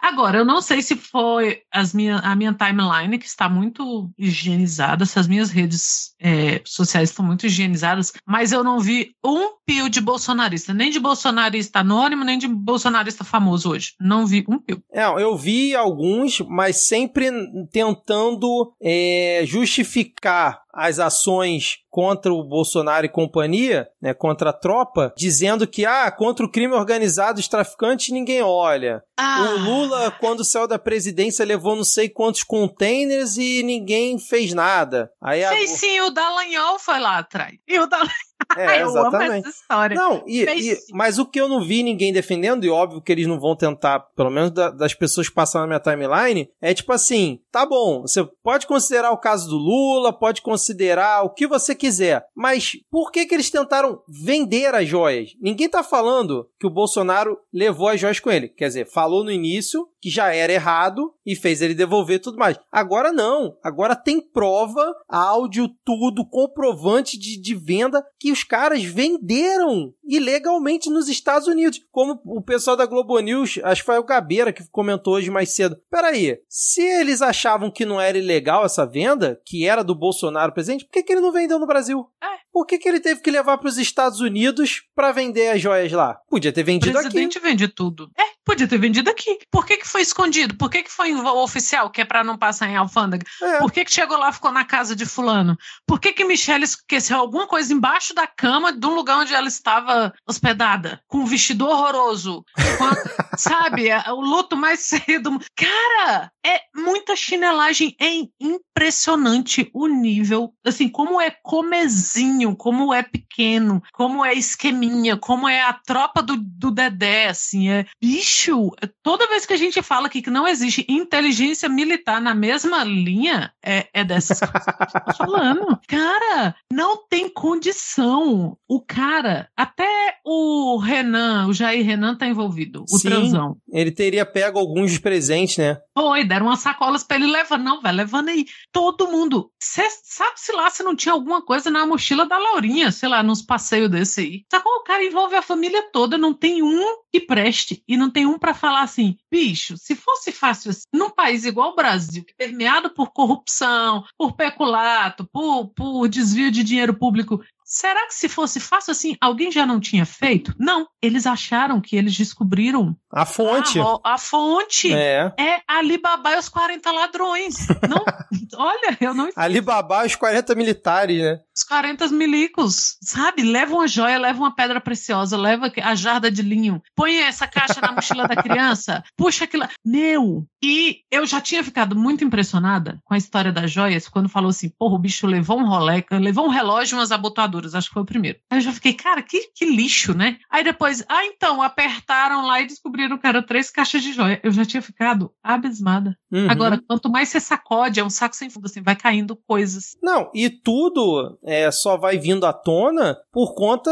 daquele funcionário da Receita Federal que barrou aquela busca lá no final do ano passado do kit principal de joias. Porque se não tivesse sido isso, vamos dizer que fosse algum servidor lá, que fosse, sei, bolsonarista ou, sei lá, ficasse com medo porque era o ajudante É. de ordens do presidente, sei lá, e liberasse as joias. much. Provavelmente a gente não estaria sabendo de tudo isso, porque ali foi o, onde puxou o fio desse novelo aí, que, cara, vai ter mais coisa. E é contagem regressiva, na minha opinião, para a prisão do Jair Bolsonaro depois dessa. Por quê? Rodrigo Hipólito disse que já abriu a cerveja. É, já tá por- se preparando. Porque olha só, por exemplo, tem o áudio do Cid, né? Dentre várias coisas que saíram hoje, dizendo assim: ó, tem 25 mil dólares com meu pai. Eu estava vendo o que era melhor fazer com esse dinheiro, levar esse cash aí. Meu pai estava querendo, inclusive, ir aí falar com o presidente. E aí ele poderia levar, entregaria em mãos, mas também pode depositar na conta. Eu acho que quanto menos movimentação em conta, melhor, né? Que é justamente a forma como eles operaram. O pagamento do cartão da amiga da Micheque, os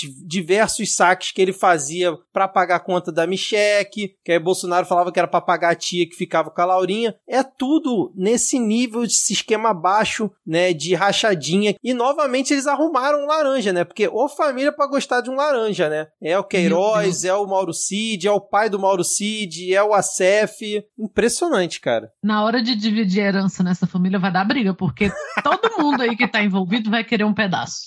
E assim, o, esse áudio do Cid tem uma chamada que fala assim: Mauro Cid em áudio entrega todo o esquema, uma coisa assim. É, sabe aquele final de filme que o vilão tá com o mocinho ali e ele conta todo o plano dele? Sim, É o Mauro Cid no áudio.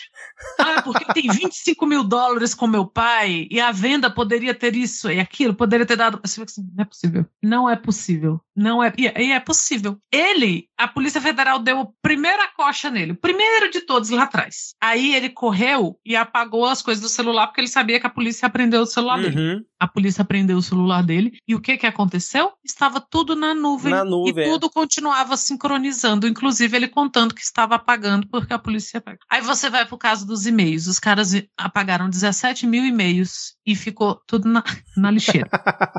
Aí o cara vai vender o presente, ele sai no reflexo da foto. Aí, Tentaram vender no leilão online, só que não teve comprador, né? Tentaram vender um dos kits, preço estimado era entre 120 e 150 mil dólares, só que não teve ninguém, né, pra tentar comprar, porque eles tentaram vender. O Mauro Cid anunciou num leilão online, cara, enquanto ele tava nos Estados Unidos. É, é E esse quando ele nível. tava negociando, é esse nível, quando ele tava negociando o Rolex, ele falou que o cara pediu, a gente comentou no episódio, o cara pediu, falou, olha, eu preciso de um certificado, porque esse Rolex aí é muito caro. Ah, não tem, porque foi um presente oficial que a gente tá vendendo. Uhum. Cara, é assim, se fosse em outra época, eu ia dizer que era muita certeza de impunidade os caras fazerem isso. Mas agora eu acho que é, é uma burrice cristalina, assim. A mente desses caras é um pires, sabe? Um pires, nada abala, porque não tem profundidade, porque não tem condição. Não, e, e agora, depois dessa operação, deputados começaram a coletar assinaturas para a CPI das joias na Câmara dos Deputados. E no início da tarde de hoje, que a gente está gravando, já tinha 108 das 171 assinaturas necessárias para abrir Hum. a CPI. O Arthur Maia, inclusive, é, fez uma declaração hoje dizendo que a CPI dos atos golpistas não vai poder ser palco né, para investigações paralelas, que qualquer Hum. possível ato de corrupção tem que ser investigado no local adequado, mas a princípio, não sei se vai ser pressão ou não, mas tá rolando aí esse, esse pedido aí de esse recolhimento né, de assinaturas para uma possível nova CPI por conta é, de toda essa situação. Olha isso aqui. Provas contra. Jornal Globo. Provas contra Mauro Cid incluem zaps que ele enviou para ele mesmo. Cara, meu Deus, olha, a pena tinha que ser dobrada. Tinha que Sim. ser dobrada. Não, não tem condição. Não, eu Não. espero que agora a AMAN atualize o seu currículo, né? Pra botar esse tipo de situação, né? Como não ser pego enquanto você é um ajudante de ordens do presidente militar? Porque é, um negócio assim inacreditável, cara. Essa sequência aí. É inacreditável. É inacreditável. É aquela coisa que sempre se comenta assim, né? Se fosse um filme, a gente ia achar forçado. Isso, Falar, exatamente. "Não, não tem condição, não tem condição. Não, e ter surgido o ACF de novo na história e a recompra do Rolex, pra mim, assim. E Também. só, só faltou o pai do Mauro Cid estar de cueca na foto, alguma coisa assim, pra completar o combo. É, tipo o roupão aberto assim, uma samba canção. Só faltou, porque não tem condição, assim, não tem condição. É, assim, se o Xandão não está dando gostosas risadas, Ele, Ele- com ele é- certeza tá com o uísque Tá. dele hoje, igual a gente já Tá. pintou esse cenário um tempo atrás. Ele É. tá lá com o seu hobby de seda preto, né? aquele uísque que toma com aquela bola de gelo que ela é translúcida, que é caríssimo, um gelo caro, sim, sim. girando assim, ó, plá, plá. Do lado da sua lareira, mas a- não a lareira real, né? Aquela que é só. Fica só ali na O parede. desenho na Só o parede. desenho na parede, aquela coisa. E o Jornal Nacional ao fundo, né? Ele assistindo, ele dando aquela golada gostosa. Com certeza. Xandão, se você tá precisando de uma ideia para acessar, pegue isso, porque não tem condição. O, você lembrou aí do, do funcionário barrou primeiro? Esse cara merece um aumento. Sim. Esse cara merece uma premiação com o nome dele, sabe? Uma premiação por um funcionário público de reputação ilibada, fulano de tal. Porque, bicho, isso é só um funcionário público fazendo o serviço dele. Olha o que que virou. Uhum. Olha que delícia, não é a estabilidade. Eu sempre vou ser a favor da estabilidade do funcionário. E olha onde estamos. O que, o que nos aguarda amanhã? Será que conseguiremos dormir enquanto a polícia trabalha? Porque o, o Bom Dia PF vai. Ó, ah, Não, e do jeito. E do jeito que esses milicos são burros, imagino que não tem no celular do pai do Mauro Cid, que foi alvo hoje, do Acef. Tu- Tudo bem que o Acef eu acho que ele é mais safo. Ele deve. É, Ele- o SF é aquele cara que usa celular descartável. Isso, é. Sabe? Ninguém tem o Better número Call dele, só Saul, ele né? liga pras pessoas. É, Better Call Saul. Ninguém tem o número dele, ele que liga pras pessoas, certeza. Agora, o pai do Mauro Cid e o outro milico que eu comentei, não sei não, cara. Acho que a gente vai ter. Porque muita gente falou assim: Ah, lado do Mauro Cid não tem nada. Eu lembro claramente isso, principalmente bolsonarista. Ah, pegaram o celular do Mauro Cid. Ah, não tem nada. Ah, que isso aqui. Vamos vendo aí, mês após mês, revelação após revelação, a gente descobrindo todo esse esquema. E se eu fosse a PF, eu estaria revisando cada uma das viagens internacionais que o Bolsonaro fez durante todo o mandato. Todas as viagens. Porque não foi só nesses momentos. Para eles terem feito isso em 2022, em junho, e ter repetido no final de 2022, né? Seis meses, sendo que foram presentes Já que receberam em 2021, 2019, com certeza te- tiveram outras situações. Talvez não em 2020 por conta da pandemia, que aí não estava viajando para fora. Mas em 2019, é, 2021 e 2022, com certeza não foram os únicos casos. Não, com certeza não. É, e para eles terem, sabe, feito uma coisa, tentado vender coisas tão caras assim, outras coisinhas eles já estavam fazendo, com certeza. E aí me veio uma coisa agora na cabeça. Falou aí da- das viagens do Bolsonaro, aquelas pataquadas, aquelas papagaiadas que ele fazia aqui no Brasil, de tirar férias e. Ou então, mesmo sem férias, ele gastar os tubos, ele fazer passeio de lancha com aquele monte de babaca, motociata, isso tudo era para esconder as palhaçadas dele de viagem internacional. Certeza, deixava a gente e a mídia falando dessas viagens dele. Ah, porque passeio de lancha, motociata, e as viagens internacionais que pareciam mais sóbrias, porque não tinha, né, esse espetáculo. Olha o que estava acontecendo. Exatamente, cara, exatamente. Nossa. Ah, ainda vai ver, ainda vai ter muita coisa. Eu acho que isso é só o início, é só Também o acho. começo e tic-tac para Jair Bolsonaro, porque tá chegando a hora, hein? Tá chegando, chegando. a hora. A partir de hoje, ninguém ligado a esse alto escalão do governo dorme até mais de 6 horas da manhã. Não. E, por favor, toquem a campainha dessa gente, sabe? De manhã, para eles acharem que é a Polícia Federal, porque o Bom Dia PF vai ter muito o que fazer. Muito o que fazer. Haja áudio de Joyce fazendo toque.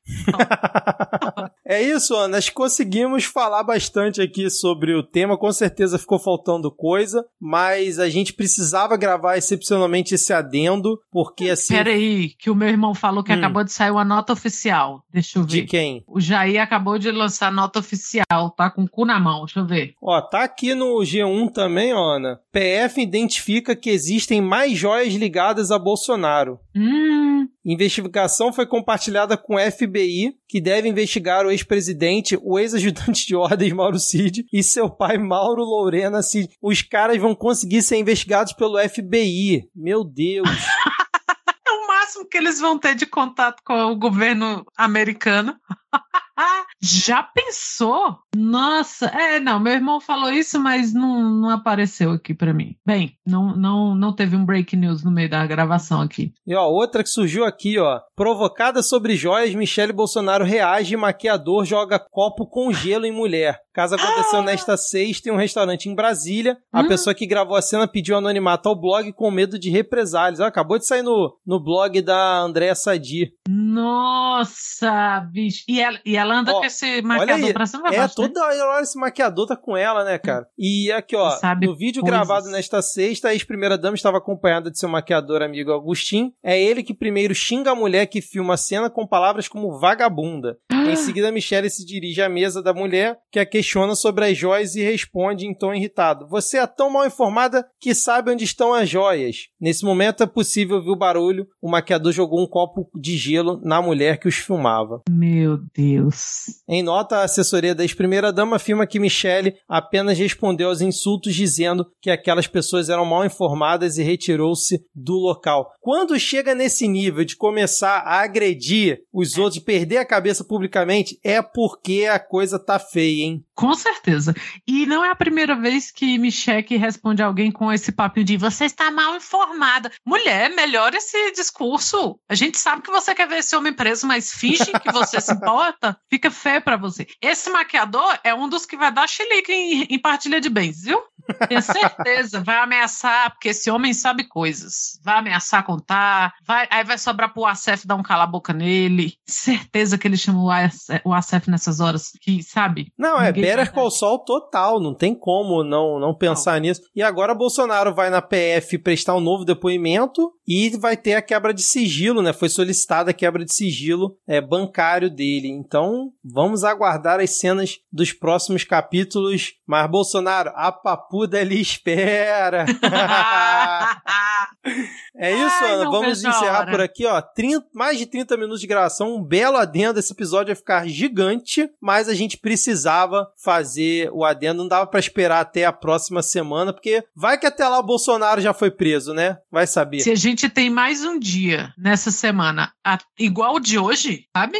Vai estar preso na terça-feira. Vamos Exatamente. torcer, torcer com todas as, as crenças, as não crenças aí. Vamos fazer como o Rodrigo Hipólito já começar a abrir as cervejas, os refrigerantes, as água com gás aí, porque tá perto. Exatamente. Então valeu, Ana, por essa sexta-feira à noite aqui, a gente falando sobre esse caso. E, ouvinte, continuem aí com o episódio. Não sei em que momento vai entrar esse áudio aqui, essa, esse adendo, mas até a próxima semana. Valeu, Ana. Valeu, Vitor. Valeu, ouvinte. Até a próxima semana. Tchau, tchau.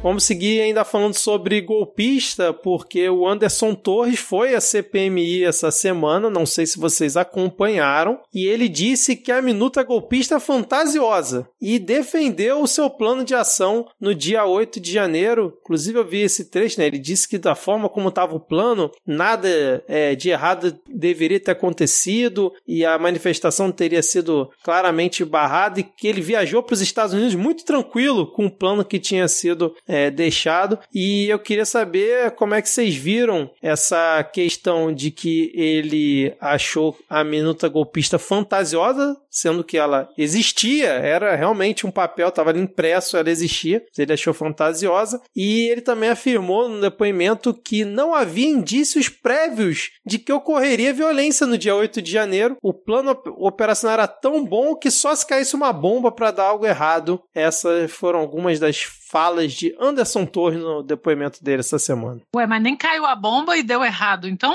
É, mas e ele- eles têm que, que, que se que combinar o discurso aí, porque ou dá, tava na cara que ia acontecer alguma coisa e o governo Lula deixou acontecer, ou não ia acontecer nada, né? Porque dependendo do bolsonarista, muda a versão. Cara, eu tentei acompanhar mais o depoimento do Anderson Torres, mas foi muito difícil, é muito sofrido acompanhar essa CPMI. Essa mesa da CPMI tá, assim, muito desagradável. É, o Arthur Maia, deixa, assim, o Arthur Maia tá lá pra puxar o lado dele, né? E ele deixa a coisa rolar pro lado da direita de, de umas maneiras meio absurdas, deixa os depoentes desrespeitarem parlamentares. Porque o que o Anderson Torres fez foi deboche. Uma boa, ele debochou. Uma coisa que ele fez durante boa parte do depoimento é, ao receber a pergunta, ao invés de responder, dizer: Não, mas é isso que vocês têm que investigar. Ô caralho! Parte da investigação é você responder a merda da pergunta, que é o que os parlamentares não podiam dizer, mas a vontade de todo mundo era fazer isso. Porra, responde, que merda!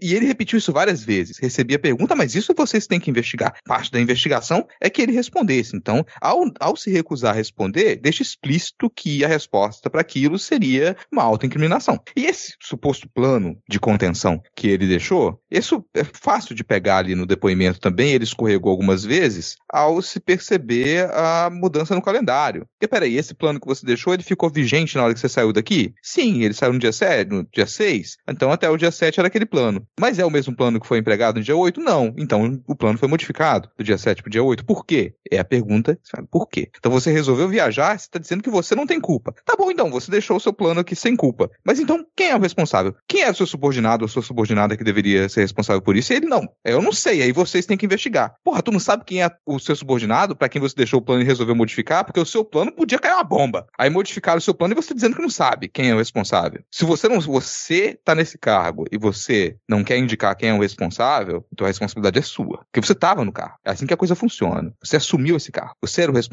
Você deixou na mão do subordinado. E você não quer apontar a responsabilidade do subordinado, então você vai se fuder. E o Kazi foi pra lá pra mentir, pra tentar escorregar. E conseguiu muito mal, tá? Conseguiu muito mal. E olha que ele poderia ficar simplesmente calado em muitas das questões, mas ficou tratando de modo debochado com a CPMI. Uma outra mesa, se fosse o, o Renan, o Omar, O Omar. mesa dessa, nossa, cara, ia perder a cabeça na primeira vez que ele fizesse isso. Porque é muito deboche. É muito deboche. Você chegar lá pra, pra depor e você me dá esse tipo de resposta. Não, isso aí vocês têm que investigar. Tem que investigar. Por que que vocês estão me perguntando? Por que vocês estão perguntando? Eu sou uma pessoa completamente inocente. Ilibada. Isso aqui que tá na minha perna, isso aqui que tá na minha perna, isso aqui, ó, é uma. É, é- isso aqui é estética. Isso aqui é estética. Não é a tornozeleira eletrônica. É porque eu vi os meus amigos estão todos usando, eu decidi, pô, tá todo mundo usando, virou moda, eu também quero uma. E aí eu comprei de vir pra cá. É só estética. E, e o abraço da Damares nele, vocês viram que a Damares pediu desculpas por não tê-lo visitado na prisão, ela deu um abraço nele, depois postou nas redes sociais, finalmente reencontrando o meu amigo, muito amigo, né? Jesus está triste com tanta falsidade da Maris. De. Desculpa não ter. Ó, oh, amigo, foi mal. Só pediu desculpa porque viu, porque fez contato visual, porque se não tivesse feito, ia ido pro outro lado da sala. Aliás, eh, antes da Thaís comentar, falando em contato visual, na decisão do Alexandre de Moraes, né, que prendeu Anderson Torres e tudo mais, eh, tinha lá que ele não poderia ter contato pessoal com o Marcos Duval e o Flávio Bolsonaro. Só que o Flávio tava lá na sessão. E aí, em um certo momento, ele falou: pô, eu posso perguntar pro Anderson Torres, fazer uma pergunta aqui pra ele, porque eu não posso ser contado, mas eu tô aqui distante dele. E o Arthur Maia inventou uma inventou um malabarismo jurídico lá e permitiu que ele fizesse a pergunta desrespeitando a decisão judicial, porque, porra, fazer a pergunta não é ter contato pessoal, não. Assim, realmente uma zona, né, cara? Thaís, quer comentar alguma coisa? Eu não, não tenho nenhum comentário inteligente pra fazer, não. Eu só é, fiquei pensando quando o Rodrigo tava falando, né? Que o Anderson Torres foi-se embora e não sabia nem quem tinha ficado no lugar dele. Imagina esse cara, eu não sei nem se ele tem filho, mas se tiver, imagina ele quando ele viaja. Quem é que fica com o filho? Ah, não sei não, sei não. Alguém deve estar cuidando aí. Deve ser. Deixei um plano problema, assim, ótimo na Esqueceram mesa. de mim em Brasília. Deixei um plano ótimo na mesa, o pessoal vai cuidar ali, tranquilo. Não, Pois ele, é. cara, ele falou que era fantasiosa a minuta do golpe. Ele falou: jamais saiu da minha casa, não conversei sobre isso com ninguém. E é um documento que estava pronto pra ir para o lixo, pra descarte. Porra, tava na pastazinha, cara, lá oficial. O problema, Vitor, é que isso é admitir um crime. Meu amigo, tu recebeu uma minuta de um golpe de Estado. E você me diz, não, eu recebi, mas eu não falei com isso com ninguém. Já tá aí o problema. Assim, Porque tu recebeu uma minuta de um golpe e tu não falou com ninguém. falou que ele não tomou nenhuma Mas depois, ação. além de admitir que tu não falou pra ninguém, ou seja, prevaricou, você É. me disse que ia jogar isso no lixo. Ou seja, você ia ocultar provas de um crime. Sendo que o cara era o ministro da Justiça, né? Tá vendo? Não adianta Era. nada estudar pra concurso, tanto que esse povo estuda puta merda. Não sabe o vê, ele- mínimo. Anderson Torres meteu o fumei, mas não traguei. e aqui no final tem uma, uma situação que eu acho que vale a pena a gente compartilhar com os nossos ouvintes, que depois que Soraya, Marco Feliciano estava causando, né, nesse dia. Depois que ele e Sor- Soraya Tronic tiveram aí um desentendimento, Feliciano acusou o senador Rogério Carvalho, do PT de Sergipe, de ter cuspido nele. Então, assim, o Rogério Carvalho provavelmente deve ser uma pessoa que fala e solta alguns perdigotos, e aí Marco Feliciano quis causar confusão, né? Quis dar uma. fazer que nem. é, é, quis fazer um revival aí de Jean Willis versus Bolsonaro. Cara, assim, o Rogério Carvalho deveria responder: não, isso é um cuspe fantasioso. A minha intenção, desde o início, era cuspir no lixo, mas eu me confundi. Aliás, esse momento da, da Soraya eu assisti, cara. Foi, foi muito bom a Soraya defendendo a esquerda, as fins da CPI passada. A Soraya, em breve aí, não sei não, hein? Vindo aí como. Cara, a Soraya Tronic, ela já percebeu que não, não vai ganhar nada ficando na. espe- eh, Sim. articulando com esse povo da extrema-direita. Tá muito longe de passar pra esquerda. Mas ela já percebeu que ela não ganha nada articulando com a extrema-direita. Que ela conseguir pra uma ala mais moderada, se fincar de repente num centrão ali, vai ser o caminho pra ela continuar a carreira política dela. Pelo menos isso ela percebeu. É, exatamente. Agora vamos seguir com a pauta. Vamos tentar passar rápido por esse tema, porque a gente vai elogiar a menina Rosa, né, Rosa Weber, mas vai criticar ao mesmo tempo, porque presidente do STF propõe fechar o cerco a eventos patrocinados de juízes. Rosa Weber vai levar ao CNJ proposta que prevê conflito de interesse para julgar patrocinador de eventos e proíbe presentes acima de 100 reais. No texto proposto pelo ministro Luiz Felipe Vieira de Melo Filho, do Tribunal Superior do Trabalho e endossado pela presidente, estão previstos conflitos de interesse para julgar casos de patrocinadores privados e proibição de, entre aspas, presentes e auxílios acima de 100 reais. Há ainda o estabelecimento de normas rígidas de transparência das agendas dos magistrados. Caso aprovada, a regra valeria para toda a magistratura, exceto ministros do STF, que não são submetidos ao crivo do CNJ. E aí, medida importante? Uma rosa, é uma rosa, é uma rosa, né? Cara, eu não, assim, a gente comemorou de início, né? Mas eu até fiquei desconfiado. E você lendo o texto, na letra do texto, a coisa faz mais sentido. Eu duvidaria que qualquer ministra, qualquer ministro do STF fosse propor uma rasteira no Gilmar Mendes seria uma rasteira, seria assim, você acabou com metade dos interesses particulares do Gilmar Mendes, né, cara? Em teoria, assim, né, Rodrigo? Em, em teoria, teoria, claro, em teoria. Sempre. Lembrar que isso aqui é um podcast de humor, tudo que eu falo aqui é piada.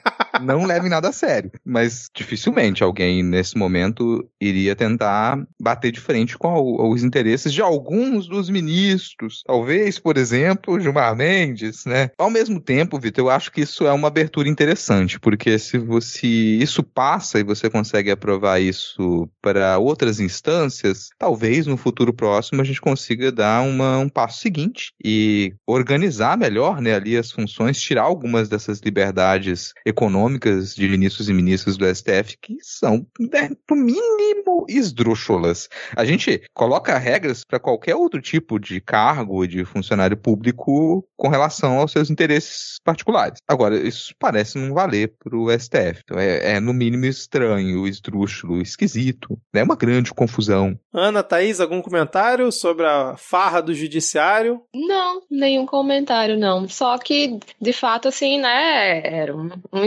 que não houvesse qualquer lei mais específica para evitar presentes, né, de, de agradecimento. Eu posso aceitar presentes acima de 100 reais, então, por favor, conta do Midcast no Pix. Pode arrasar. Lembrando que farra, gente, é no sentido de comemoração, né, de uma festa animada, de coisas alegres. É óbvio que eu me referi nesse ponto, jamais criticaria aqui o nosso belo judiciário brasileiro tão importante. Jamais. Para jamais. Eles... tão importante para defender Farras nossa democracia. são festejos populares, é patrimônio Isso. material de diversas regiões do país. Exatamente, exatamente. Eles são irrepreensíveis. Jamais criticaria ninguém. Todo julgamento no STF é um festejo popular da nossa democracia. Exatamente. Com então, certeza. Fica aqui. Só o, a explicação para não ficar um mal entendido aqui, obviamente. Agora vamos seguir com a nossa pauta, porque a gente teve um crime político bárbaro no Equador. Eu confesso que eu não conhecia o cidadão até ontem, né? Mas a gente teve o assassinato do candidato à presidência lá no Equador, Fernando Villavicencio. Ele foi assassinado ao deixar um comício em Quito, foi assassinado a tiros. Um dos suspeitos foi morto morto também em uma troca de tiros é, com a polícia. Nove pessoas ficaram feridas no atentado e seis foram presas. E depois disso, o governo do Equador declarou estado de exceção e manteve as eleições para 20 de agosto. Lembrando que essas eleições foram convocadas justamente pelo atual governo, depois lá de um monte de confusão política que teve. Eles anteciparam as eleições, agora simplesmente mataram um candidato à presidência. Obviamente, a extrema-direita aqui no Brasil já disse que é culpa do PT e da esquerda terem assassinado. Eu não sei se vocês têm alguma coisa a comentar? Vocês conheciam esse Fernando Vicencio, mas é mais um crime absurdo aqui na América do Sul, né? Que já é recorrente a gente ter esse tipo de situação por aqui, né? É, a gente teve, não faz muito tempo, né? Quase que teve uma tragédia desse tipo na Argentina. E aí agora no, no Equador, isso se sendo essa morte, né? Sendo, que ocorreu. É, a gente aqui no Brasil tem assim, aqui no Brasil a gente já teve, né, muito assassinato de político, nunca nenhum é, que, que concorresse a um cargo assim tão, tão grande, né? Não conhecia o, o trabalho do Vila Vicêncio, né? Parece que ele era um jornalista que teve como foco denúncias envolvendo narcotráfico e corrupção da elite política do Brasil, do Brasil, elite política do Equador. Então, infelizmente era alguém que de fato mexeu com, com pessoas perigosas, o que levou, provavelmente deve ter sido o que levou a esse atentado, né? Realmente espero que nosso vizinho aqui da América do Sul consiga se recuperar, né, e manter o devido processo legal é, não imune, né? Porque após uma morte não dá para dizer que ficou imune, mas que, que consiga, que transcorra da forma mais normal, digamos assim, possível. Sim, ao que me consta, ele era um. O Vídeo Vicência era um candidato de centro-esquerda, vamos dizer assim. Então não era um candidato extremista, não era um candidato muito ruidoso, mas o Equador está passando por um momento que muita gente compara com a Colômbia de algumas décadas atrás, que tinha esse envolvimento muito grande do narcotráfico na política, né? Então, esse caso do, do Equador, a gente tem denúncias de dinheiro do narcotráfico financiando campanhas, e é, é uma violência de gangue, uma violência organizada que ela já se alastrou pelo país. Então, é, é o tipo de, de crise que, sim, pode resvalar para outros lados, mas é algo para a gente observar com, com muita atenção, e não se sabe de início se a intenção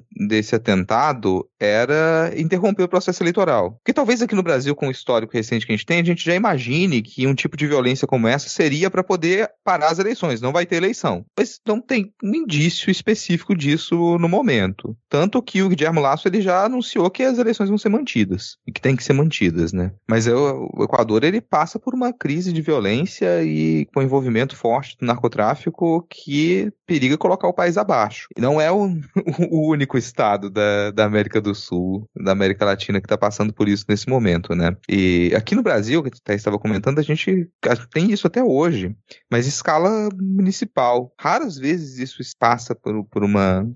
se eleva para o estadual, assim, é mais raro. Em outros momentos a gente já teve cenários mais perigosos. Mas normalmente isso extrapola quando tem esse tipo de envolvimento com crime organizado. Quando não é só, não é só rixa política, envolve organizações criminosas, milícias, organizações paramilitares, e isso tudo interrelacionado a gente encontra em alguns países como o Equador.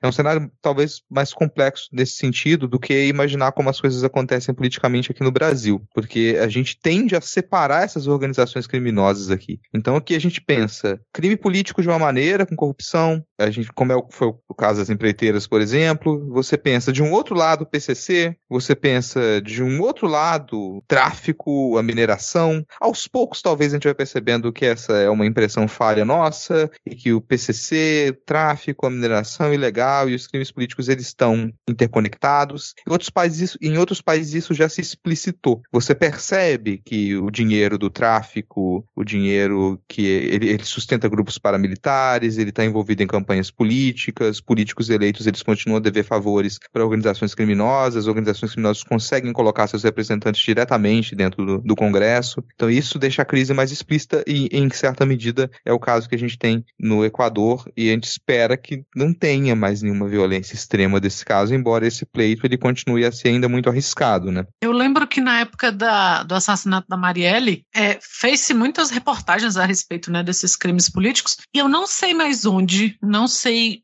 provavelmente ainda não se mantém, mas eu fiquei muito abismada com a notícia de um deles de que o Brasil e o México eram os lugares na América Latina que mais se matava candidatos políticos. Então, é, é o que o Rodrigo falou, é difícil isso chegar num cargo, sei lá, para senador, para cima, sabe? Mas nessas, nessas eleições para vereador, cara, dá muito errado, porque você mexe com esses poderes naquele lugar, né? É, um amigo, não vou dar detalhes, mas um amigo foi chamado para fazer marketing pitch candidato desses, um vereador, para prefeito, acho que era para prefeito. E, e era um cara que estava tipo em terceiro ou quarto lugar, e eles botaram muita grana assim, você pensar, né, que era uma prefeitura pequena, era muita grana para aquela realidade que eles queriam, e ele falou que a primeira coisa que deram para ele quando ele chegou lá, ele não sabia nada disso, foi um cara armado para proteger ele. Ele falou: "Não, não vou andar com esse brother armado". Os caras falaram: "Não, você só vai conseguir andar se for assim". E ele com filha pequena assim, morrendo de medo, falou: "Velho, deu uma semana eu falei: "Não, vou voltar para casa, chega". E, e, e, era normal, porque é isso, o cara, sabe, o caso do, desse candidato que ele era jornalista e ele se dizia de defensor dos indígenas, da causa indígena, e fez essas reportagens, né, contra grandes pessoas e, e, sobre o narcotráfico lá, mas aqui, por exemplo, no Brasil, se você pega essas realidades menores, sei lá, o cara é inimigo político do prefeito, não é só porque é um de um partido, outro de outro, é porque eles são concorrentes há muitos anos em algum, sei lá, um tem uma fábrica, outro tem outra, ou então é o narcotráfico está envolvido, milícia está envolvida, então é, é muito sério, assim, eu tinha tempo que eu não via falar de, de um caso que chegasse assim na presidência, e se você pegar que o cara tava, o Vila Vicente estava tipo no quinto lugar, então assim, não era para esse cara não ganhar presidência, ele não ia ganhar, era para nem tá ali. Eu fiquei muito, muito, muito perturbada quando eu li essa notícia, porque foi meio, assim, pra gente foi do nada, né? Porque a gente não tava recebendo igual a gente recebeu notícias o tempo todo da, das eleições na Argentina, na Colômbia, no Chile, porque foram situações meio parecidas com o Brasil, né? Não, assim, é tipo, do nada, tá rolando isso e o cara acabou de tomar, cara, assim, tipo, três tiros na cabeça e atiraram na cabeça dele porque ele já estava usando colete à prova de balas há algum tempo. É, que cara, merda. Muito sinistro, muito sinistro. Realmente vamos acompanhar aí para ver como é que vai ser né, o decorrer desse caso e da eleição no Equador. A gente traz atualização aqui e para quem quiser também pode acompanhar o Petit Jornal, que com certeza vai abordar esse tema por lá. Ó, a gente já tá com a gravação um pouco avançada, o Rodrigo daqui a pouco vai começar a xingar a gente, mas a gente tem três tópicos ainda, então vamos tentar passar rápido por eles, mas é, é importante que a gente comente aqui. Teve a cúpula da Amazônia lá no Pará, onde oito líderes e chefes de Estado né, de países amazônicos se reuniram. Três países mandaram é, representantes, que foi, no caso, Equador, Suriname e Venezuela, e os demais foram chefes de Estado, incluindo o Lula, obviamente. E aí teve toda aquela é, reunião para debater a importância de se combater o desmatamento, os países se comprometeram a estabelecer uma aliança, se comprometeram a promover ações conjuntas e cooperação policial para prevenir as é, atividades ilícitas, né, cumprir a meta né, de reduzir desmatamento, tudo aquilo que a gente é, já está acostumado, principalmente nas falas do Lula, que esperava realmente que fosse feito depois de uma reunião dessa, que a última ocorreu há 14 anos atrás. Mas eu trouxe esse tópico aqui porque eu sei que tem uma pessoa neste podcast que não gostou do encontro do Lula com a presidenta do Peru, Dina Boulart. Essa pessoa quer se manifestar aqui na gravação? Eu espero que a pessoa seja todo mundo, não seja só eu não, cara. Assim, feio, feio, feio, feio, muito feio. Até antes de comentar da, da carta de intenções da, da cúpula, né? Pô, assessoria do Lula ali. Eu não vou nem falar que o Lula, o Lula, isso, aquilo. O Lula vai tirar foto com todo mundo. Ele abraça todo mundo. Abraça, eu gosto de pegar as pessoas, abraça as pessoas, tira foto sorrindo e tudo mais. Mas a assessoria deixar ele tirar foto sorrindo com a Dina Boluarte é complicado, cara. Dina Boluarte, ela assumiu a presidência depois que instituíram Pedro Castilho. Porque, assim, o Pedro Castilho tentou dar um, um, entre aspas, um golpe, né? Mas com um mecanismo legal, que seria a dissolução do, do Congresso, que a gente não tem aqui, mas no Peru tem. Então era o mecanismo dele para fazer a dissolução do Congresso, porque ele receberia um outro voto de desconfiança e perderia o cargo. Isso foi entendido como uma tentativa de golpe ela encabeçou esse golpe. Entre muitas aspas, ele foi tirar foto com o Temer, a Temer do Peru, assim. Mas com um acréscimo, porque a Dina Boluarte está assinando embaixo de uma matança generalizada. De quem vai protestar no Peru hoje arrisca a vida. Você tem dezenas de mortes perpetradas pela polícia, como repre repreensão desses protestos. Então, é, o país está borbulhando, pessoas de lá ficaram, pessoas de esquerda, né, razoavelmente ofendidas, razoavelmente no sentido com razão, muito ofendidos com isso, porque o cara, o presidente brasileiro, uma liderança internacional, entendida como de esquerda, vai tirar foto com uma presidenta que localmente é entendida como tendo usurpado o cargo de um presidente de esquerda e que não toma as rédeas do país e permite que a polícia assassine dezenas de pessoas que estão protestando livremente. Então é um problema, um problema sério da assessoria deixar esse tipo de coisa acontecer. Não é uma presidência que a gente deveria reconhecer desse modo. Ah, nesse momento ela é oficialmente a presidente e ela vai ser chamada para a cúpula? Sim, até aí tá ok. Ela vai ser chamada, a gente tá dialogando com esses países. Mas você precisa demonstrar apoio porque uma foto do Lula como um dos maiores líderes mundiais da esquerda, e é, ele tirar uma foto sorrindo com a Dina Boluarte é atestar que ele reconhece que ela tá na presidência hoje é, legal e que o modo como ela tá conduzindo a situação do Peru hoje é legal. E não é, cara. Tá, assim, um pouquinho de informação. Vai lá ver do que, que se trata antes de tirar esse tipo de, de fotografia, antes de dar esse tipo de apoio, porque uma foto com Lula é um apoio público. Ana, Thaís, algum comentário ou só endossa as falas de Rodrigo? Eu aqui estou endossando as falas de Rodrigo Pobre. Voto com relator, voto com colega. Não, mas é, é, é terrível, assim. A primeira coisa que eu pensei foi no, no Temer também. Quando eu vi, eu falei, porra, foi lá tirar foto com o Temer.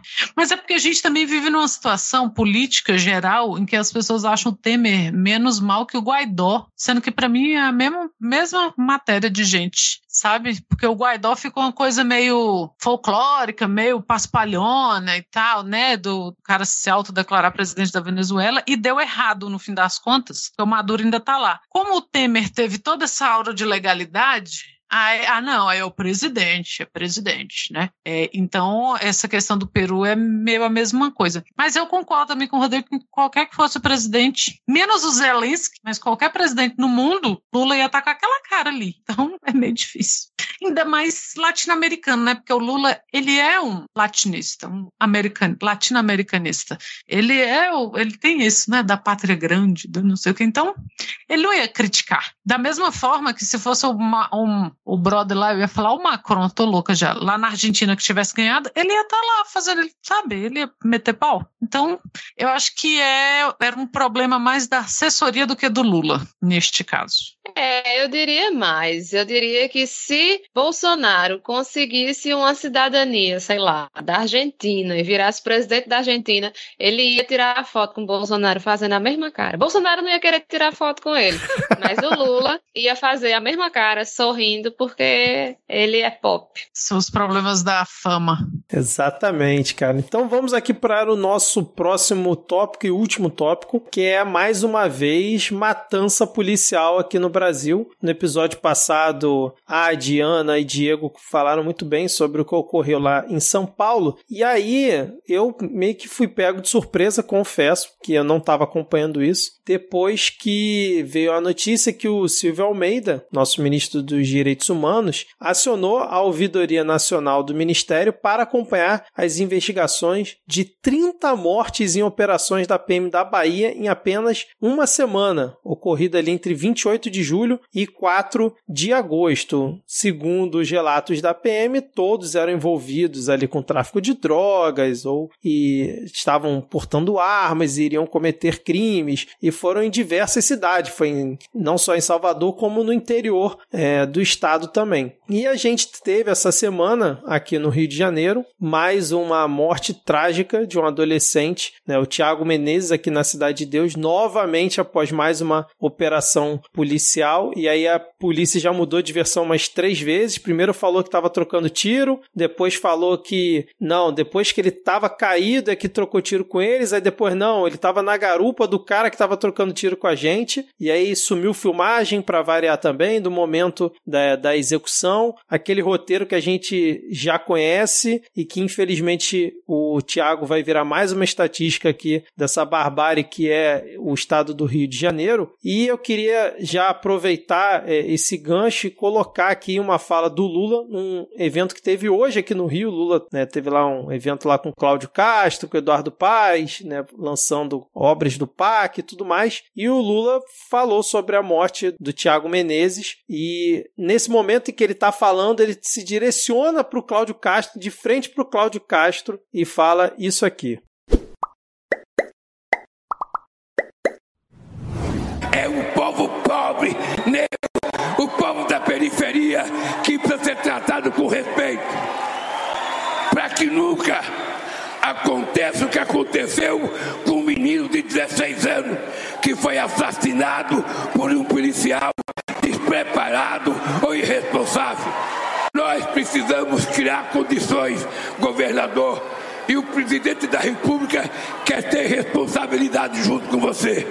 Nós precisamos criar condições da polícia ser eficaz, da polícia ser pronta para combater o crime, mas ao mesmo tempo essa polícia tem que saber diferenciar o que é um bandido e que é um pobre que anda na rua. E para isso ela tem que estar bem informada.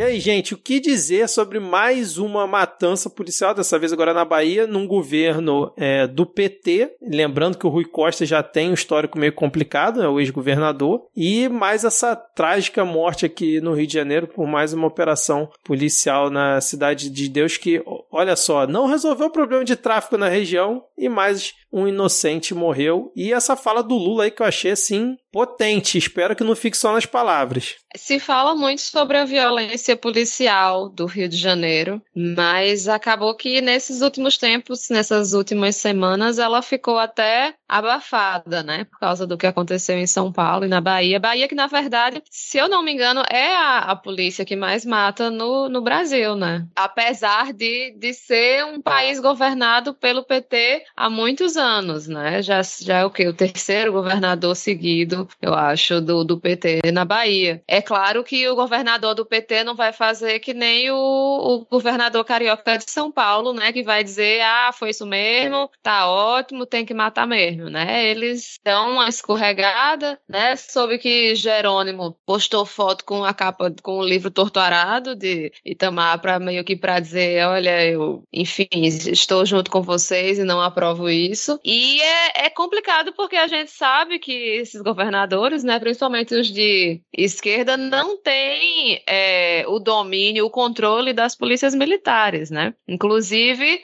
a gente teve, é, ainda no começo do ano, um medo muito grande de motins, né? De que os policiais militares se amotinassem e a gente tivesse que pedir ajuda para a CID, né, viajar ao Brasil em cima da sua retroescavadeira. Ainda bem que isso não foi necessário. Enfim, mais uma prova, né, de que algo tem que ser feito. Que bom que o nosso ministro dos Direitos Humanos se manifestou, né? Não sei quais vão ser as, os efeitos, né, dessa ação do, do, do Silvio Almeida. Enfim, é, a gente não pode continuar olhando para isso, ignorando e fingindo que, que nada pode ser feito, né? Por exemplo, a gente já sabe que, que uma das coisas que reduz, que gente, assim, as polícias, principalmente as polícias militares, elas são é, quase indomáveis, né? Aquele cavalo chucro que, que ninguém quer, quer montar com medo de cair e bater a cabeça. Mas, assim, coisas como, por exemplo, o uso de, de câmeras né? A gente já sabe que reduz a letalidade da polícia. Então, assim, o que está faltando para que isso seja uma. Assim, já que a gente não vê os nossos políticos lutando contra a desmilitarização, então, né, alguma coisa mais fácil, tipo botar uma câmerazinha na roupa dele, sabe? Que tal ser isso uma política nacional, né? Além de, de responsabilizar quem cometa crimes, mas, enfim, a gente também já sabe como funciona a justiça militar né? Não que, que não se deva agir contra os abusos, né, dos nossos policiais, mas tem que se agir em diversos flancos, né? Tem que se, se tentar reduzir a brutalidade e a criminalidade da nossa polícia, né? Porque o, o brasileiro, independente dele ter qualquer pendência com a justiça ou não, é o brasileiro tem medo da polícia, né? E claro que, que quando a gente vai acrescentando algumas camadas, né? Se for se forem pessoas negras, se foram pessoas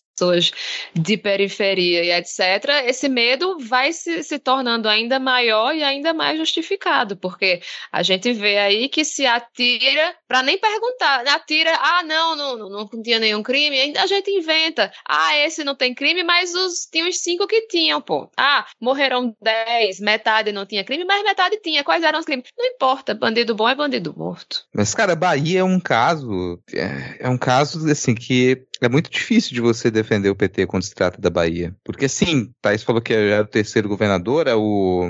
Antes do Jerônimo era o Rui Costa, e antes do Rui Costa era o Jacques Wagner. Então você tem ali é, um longo tempo, um longo período de governo do PT, e não dá, não tem desculpa para você dizer, peraí, não conseguiu organizar a polícia, não conseguiu pensar uma política pública de segurança. Se você quer um, um estado que pode apontar e falar, o PT não sabe pensar política pública, é a Bahia. E isso é a crítica que a direita faria. Para a esquerda, a gente faz a crítica, não, é pior do que isso. Essa é a política de segurança pública que o PT propõe. Essa é a política pública de segurança que o PT propõe. O Estado da Bahia demonstra isso. É a propaganda. Aliás, se vocês quiserem ganhar, o pessoal quiser ganhar a voto da extrema-direita, ganhar a voto do cidadão de bem, que gosta de matar preto e pobre, é só divulgar os resultados da Bahia, gente. E vai dos números às declarações de governadores, porque o Rui Costa foi aquele que falou que o policial armado em operação na comunidade era como um artilheiro de frente pro gol. Então não é só você ter essa política organizada para matar. Os governadores petistas da Bahia, eles publicamente vêm apoiar isso e eles demonstram que eles têm um pensamento muito próximo do bolsonarismo quando se trata, muito próximo exatamente o mesmo pensamento do bolsonarismo quando a gente fala de política de segurança pública, né? É a mesma coisa. Vide essa declaração do governo da Bahia que Thaís estava comentando, é um, um escracho, assim, um escracho. A imprensa apresenta o problema e eles dizem, não, isso não é um problema, é isso mesmo que a gente quer. É isso mesmo que a gente quer, a gente quer que seja legalizada a pena de morte para pretos e pobres no Brasil. É isso que o governo da Bahia propõe. O governo petista da Bahia propõe que seja legalizada a pena de morte no Brasil estritamente para pretos e pobres. O governo petista da Bahia tem isso como proposta de segurança pública. Ele quer que legalmente se possa assassinar pretos e pobres no país. É o que essa declaração nos diz. Que se você tiver numa comunidade, uma favela, você está sim suscetível a ser morto pela polícia e não interessa a investigação, não interessa. Morreu automaticamente, aliás, antes de morrer, você já é bandido. É o que o governo da Bahia nos diz. E a, além da tristeza que nos dá ver que isso é uma coisa que acontece no Brasil há décadas e décadas e décadas, e até antes disso, como o Thaís até já comentou antes, a proposta da Polícia Militar é uma proposta de, de assassinar a população negra, né? O Vitor comentou antes também, em outro tópico aqui, como que isso acontece já desde o início há muito tempo, isso só se renova, é cada vez uma nova desculpa e tudo mais. Além desse horror que a gente passa e da tristeza de ter que comentar isso, também vem a frustração de não ter expectativa nenhuma de que haja uma resposta do partido. Não há. A gente vê essa fala do Lula, mas honestamente eu não tenho por onde acreditar que vai haver qualquer movimento dentro do PT para se modificar essa situação. São três governadores em sequência na Bahia. Três governadores. Não, isso não está sendo apontado de hoje. Esse problema não está sendo apontado de hoje. Na última eleição, a gente estava comentando aqui, acho com, com o pessoal das Cunhãs, né? Estavam comentando que, cara, o Jerônimo provavelmente ia ser eleito porque as alternativas eram muito piores, era para não entregar para a direita, mas não havia o que comemorar, porque já se sabia do que, que se tratava. E porque já se sabia do histórico do PT governando a Bahia. De toda essa tristeza desse comentário, termino com essa frustração, porque eu não tenho a menor expectativa, Vitor, que essa fala do Lula de frente pro Cláudio Castro, que isso vá reverberar em alguma coisa. Mas, até pouco tempo, a gente falava muito com relação à violência no Rio de Janeiro e ninguém encontrava uma solução. As soluções a gente apresenta: desmilitarização, tratar a política pública de segurança por outro viés, acabar com essa, entre aspas, guerra às drogas, que é a guerra à população preta e pobre. As soluções a gente conhece, elas só nunca foram e provavelmente não serão aplicadas na nossa geração. Agora, isso deixa de ser um problema no Rio de Janeiro já há um tempo. A gente acompanha como que há essa escalada de violência em outros estados. A gente ainda no período do midcast aqui, a gente acompanhou casos que aconteceram em Fortaleza, por exemplo, aqui em Vitória também. Então você vê aquela estrutura de milícias e de, de narcotráfico organizada no Rio de Janeiro ser exportada para outros estados e acontecer a mesma coisa nesses outros estados. E a resposta da polícia, dos governos, da segurança pública nesses estados, ser a mesma coisa que se fez no Rio de Janeiro e que vem dando errado há décadas. Pô, vai lembrar do, do foi o Zema tentando colocar helicóptero para poder metralhar favela em BH também, tentando importar o que o Witzel estava fazendo no Rio de Janeiro. Então a expectativa que eu tenho é essa, é das piores, porque do mesmo jeito que se exportou o modelo de violência do Rio de Janeiro para outros estados, a gente exporta o modelo de tratamento da polícia, tratamento de segurança pública do Rio de Janeiro para outros estados e vai continuar dando ruim. Então você que tá, não está em nenhum desses estados que a gente comentou e você fala, ah, a gente acompanhou também situação em Manaus. Aconteceu situação em Manaus aqui durante o tempo que a gente está gravando o midcast.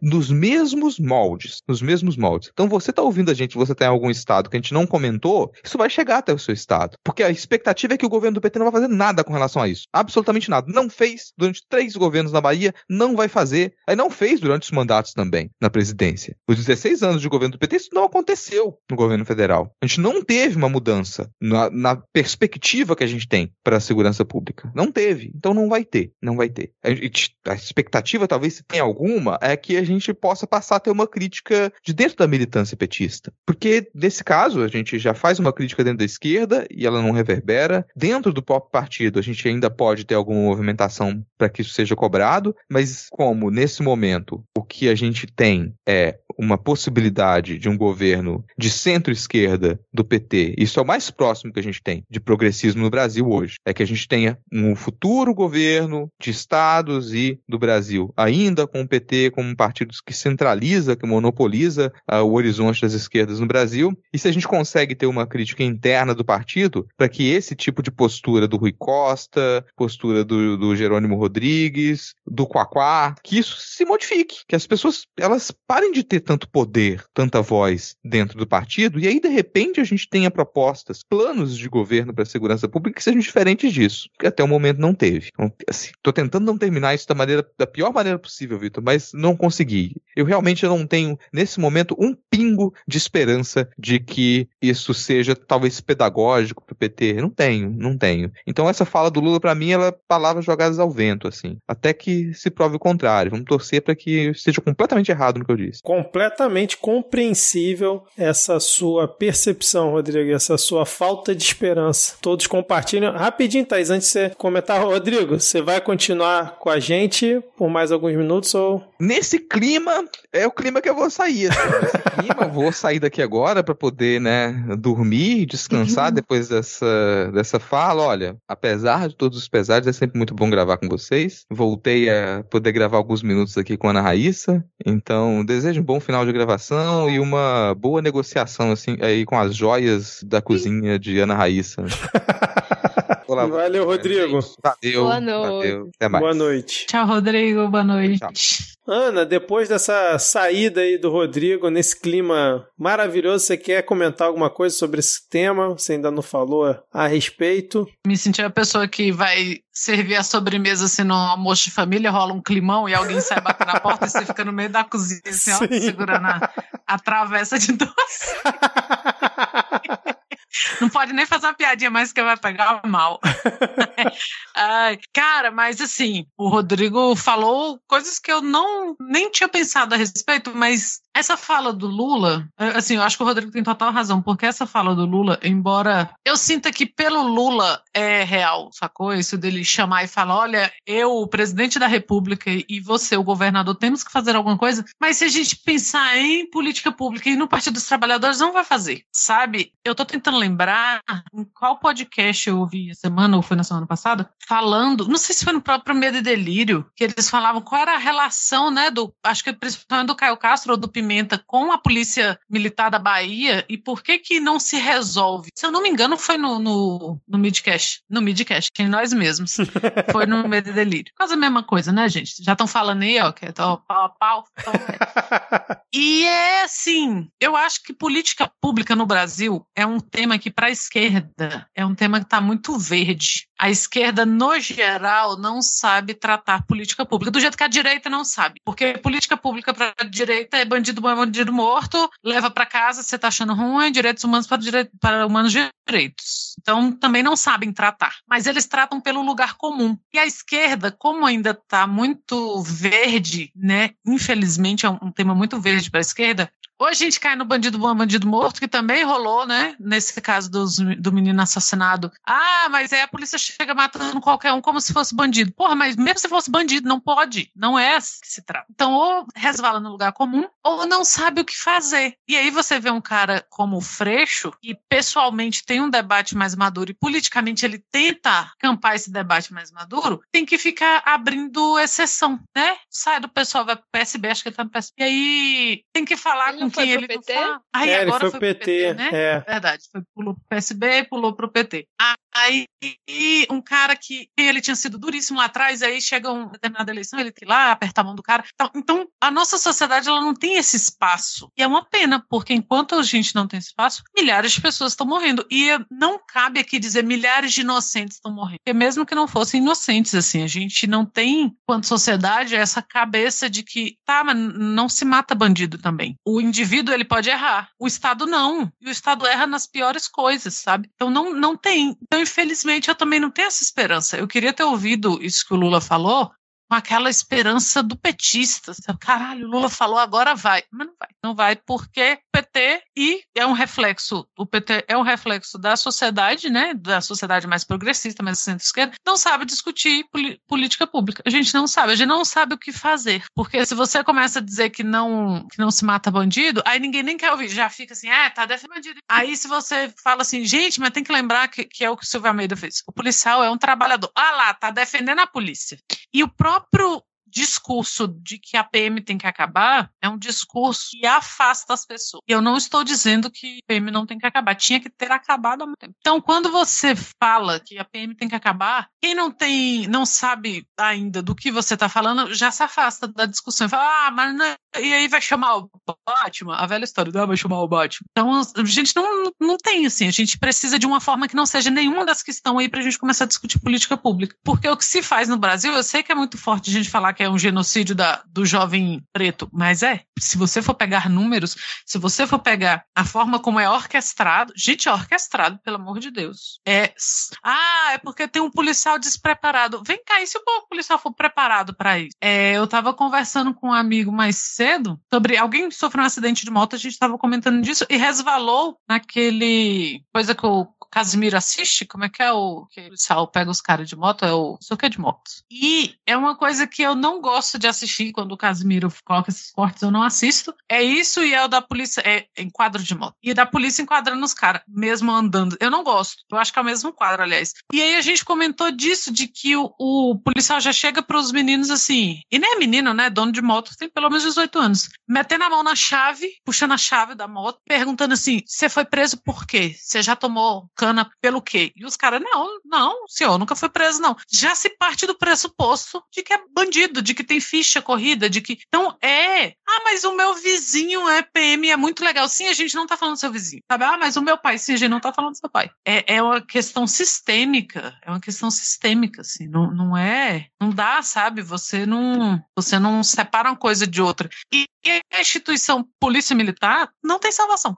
Você pode encher de, de conteúdo de direitos humanos, você pode. Não tem, não tem, não tem. A gente não sabe discutir, a gente não sabe o que fazer com a PM. Quando a gente fala, e olha que eu vou dizer mais, viu? Para mim não tinha nem que ter forças armadas comunista chora com essa aí também, porque, ah, eu entendo toda a discussão de que um país precisa assim, ah, não é a minha discussão. Não, não quero, não gosto, não defendo. Porque a gente não sabe, a gente não sabe discutir o quanto que a violência urbana, ela acontece primariamente na mão da polícia, sabe? É mãe que é assassinada, é filho que é assassinado, é criança com uniforme de escola, é puta merda, assim, se for levantar tudo, só o que vem fresco na nossa mente é coisa pra caralho. E todo dia acontece. Pode não ser noticiado todo dia, mas todo todo dia acontece. É o, o jovem saber que. Eu tive um, um, Eu tenho um amigo que, quando a gente era adolescente, a gente ria muito quando ele falava isso, e hoje em dia eu vejo a gravidade. Que um dos nossos amigos, o pai era PM. E aí, uma vez o, a gente estava na cozinha da casa deles e o pai ficou olhando assim pra esse amigo. Falou assim: Eu te conheço da onde? Ele falou: Você já deve ter me dado Baku. E a gente, kkkk. E era, ele falava: Eu não posso sair na rua. Ele fazia cursinho e ele falava assim: Não tem um dia que eu desça na parada, que eu vá pro cursinho ou que eu faça o caminho, que eu não tome um baculejo todos os dias. Então, o jovem ele cresce nessa. Então, e sim, a esquerda, a esquerda se compadece, há alguns pontas assim puxam essa discussão, mas sistemicamente o sistema, o, a política, né, o governo federal, a gente não está discutindo isso. O governo estadual não está discutindo, não sabe o que fazer. É um problemão, são números absurdos, horrorosos e não, infelizmente, eu tô com o Rodrigo nessa. Não é esperançoso ouvir o que o Lula falou. Excelente, cara. Sequência realmente excelente aqui com vocês três discorrendo sobre esse assunto e eu só tenho a concordar com vocês. Realmente não há esperança mesmo com essa fala do Lula que eu achei muito potente, muito forte, até pela cena, né, de você ver ele falando na frente do governador, mas realmente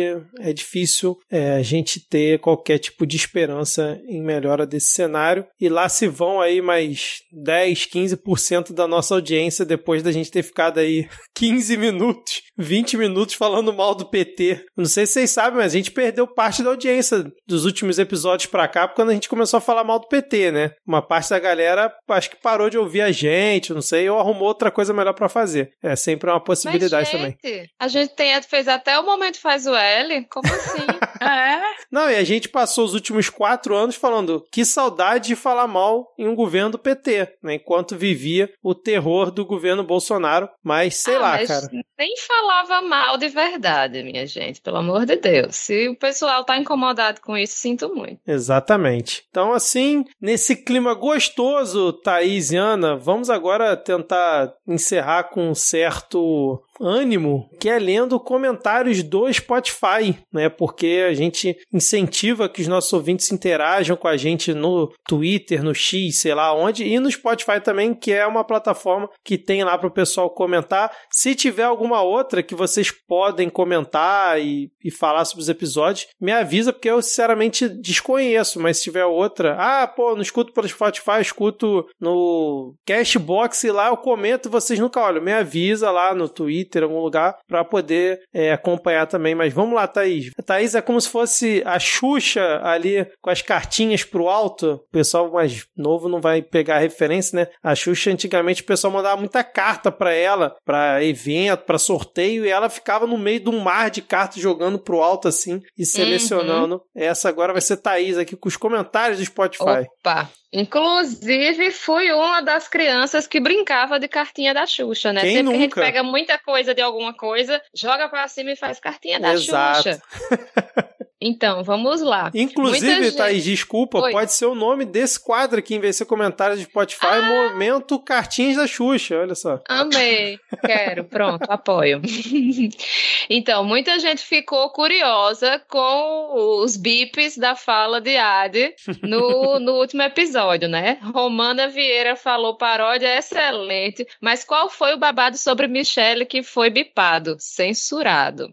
E tem aqui no Twitter também André Ferreira falando fofoca pela metade é golpe, hein? Episódio excelente. Temos também alguns sulistas e mineiros fazendo meia-culpa, como por exemplo, Elisa Darcy falou como sulista, carinha suando com a língua para fora, preciso dizer que topo muito essa separação desde que eu não fique aqui. KKKKK. Amei descobrir que vocês gostavam de Fringe. Os episódios de vocês são ótimos. Amo muito.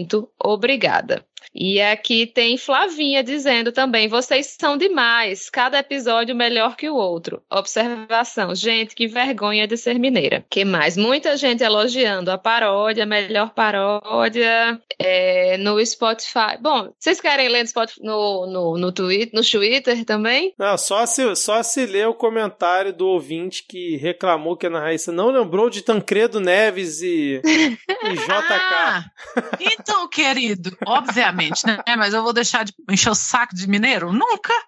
Ué, você acha que eu não como um queijo todo dia, não como um docinho de leite? Sim, mas eu vou. Hum. Ah, a gente não lembrou. Claro que a gente lembrou, mas o mineiro, ele sempre vai cair no baite.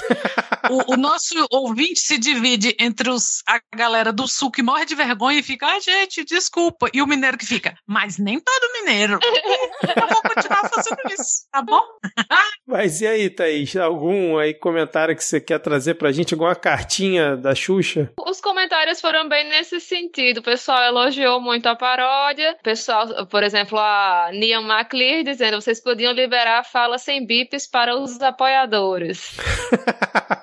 Desculpa, né, Marclear? Durante a gravação, meus amigos de bancada deixaram claro que era pra bipar, então eu, como um editor que sigo as ordens de quem tá gravando, fui lá e bipei. Então, infelizmente, não dá pra liberar nem para os apoiadores. Mas muito obrigado pelo apoio. A gente sempre agradece aqui quem apoia o Midcast. Inclusive, eu contei um segredo aqui que não vai ser nem bipado. Esse daí vai ser cortado mesmo, só os meus colegas ficaram sabendo desse meu passado tenebroso. Se as Exatamente. pessoas soubessem o que rola aqui, não chega nos ouvintes, Eles ficariam enojados. eles ficariam enojados.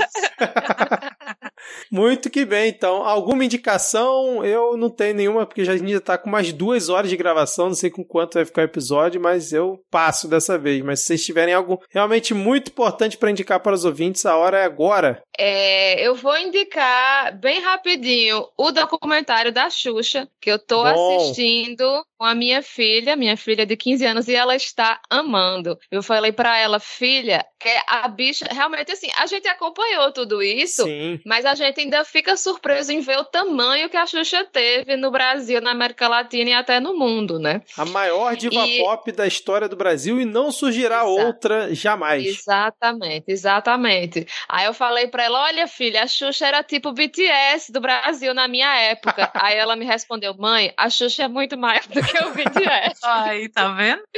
Tá. Mas a outra indicação que eu quero fazer é uma indicação especial é, para a gente que está gravando aqui. Vai ser amanhã, mas para vocês que vão escutar na segunda-feira, já está aberto o projeto de financiamento coletivo do terceiro livro da minha editora, editora Guilhotina, que é O Mundo é um Moído, do Samuel de que são tirinhas. O slogan da campanha é tirinhas que vão reduzir suas ilusões a pó. Então, assim, para todo mundo que tá afim de trucidar ainda mais o coração dilacerado, essas tirinhas do Samuel de Góes são maravilhosas. Então, acessem catarse.me barra o mundo é um moído. Vocês vão adorar, tenho certeza. Excelente, combina demais isso que você falou, Thaís, porque é a editora Guilhotina, então, para trucidar realmente os corações. Exato. Então, repetindo uma- qual é o endereço? Ah, Desculpa, Ana, qual é o endereço, Thaís? catarse.me barra o mundo é um moído. Excelente. Manda abraço, Ana. A minha indicação é, pro pessoal que escuta Medo e Delírio, eles já estão ouvindo com certeza, mas é o podcast Alexandre, que é a- o roteiro e é apresentado pela Thaís Bilenk, né, do, do podcast do Foro de Teresina. E, cara, é sobre o Alexandre de Moraes. E, meu Deus, véi, parem de ser fãs do Alexandre de Moraes. Chega de dar moral pra pessoa. O podcast é muito bom, muito bom, muito bom. E assim, muita coisa que eu não tinha nem noção, né? Ninguém tinha, ninguém tinha, ninguém tinha. E ela fez o. E ela visitou muita gente. Tem gravação com o Gilmar Mendes, tem fala do Temer lá e tal. Então, é um trabalho muito bem feito. Escutem. É, tá, já saiu dois episódios. Porra! pra- E assim, é um case esse homem, né? Porque você ouve assim, você fica, puta merda, tinha tudo pra dar errado e a gente foi salvo por essa graça. Será que o Alexandre de Moraes escuta? Eu, eu escutaria se tivesse um podcast chamado Ana. Eu acho que ele escuta. Ele Ana com dois de N's, dois. R's e dois S. Com Ele certeza. tem a maior cara de quem escuta com aquele sorrisinho no rosto. Certeza, certeza, certeza. Ele Google o próprio nome, certeza. Então, ah, ouçam, cara, que trabalho genial, é muito bom assim. Excelente, então dessa forma encerramos mais um episódio do Midcast Política. Faz tempo que a gente não fazia um episódio longo, né? Com tanto assunto, com tanta fala Com boa tanta gente. e com tanta gente, é verdade, cara. Então, muito obrigado, Thaís, muito obrigado, Ana, muito obrigado, Rodrigo, que provavelmente não vai ouvir esse obrigado, mas obrigado pela participação. E na próxima semana estaremos de volta. É isso, e fiquem aí com inveja, porque esse final de semana provavelmente encontrarei Ad Ferreira aqui no Rio de Janeiro. Então, morram de inveja. Vocês Apoiem o. Midcast, mandem pix pra gente fazer um encontro do Midcast no Rio de Janeiro. Exatamente. Podcastmedia.gmail.com, a nossa chave Pix, caso você queira ajudar a bancar esse nosso encontro. Valeu, gente. Abraços, Valeu, até a próxima. valeu, Thaís, Tchau. valeu, ouvintes. Tchau, tchau. tchau. tchau.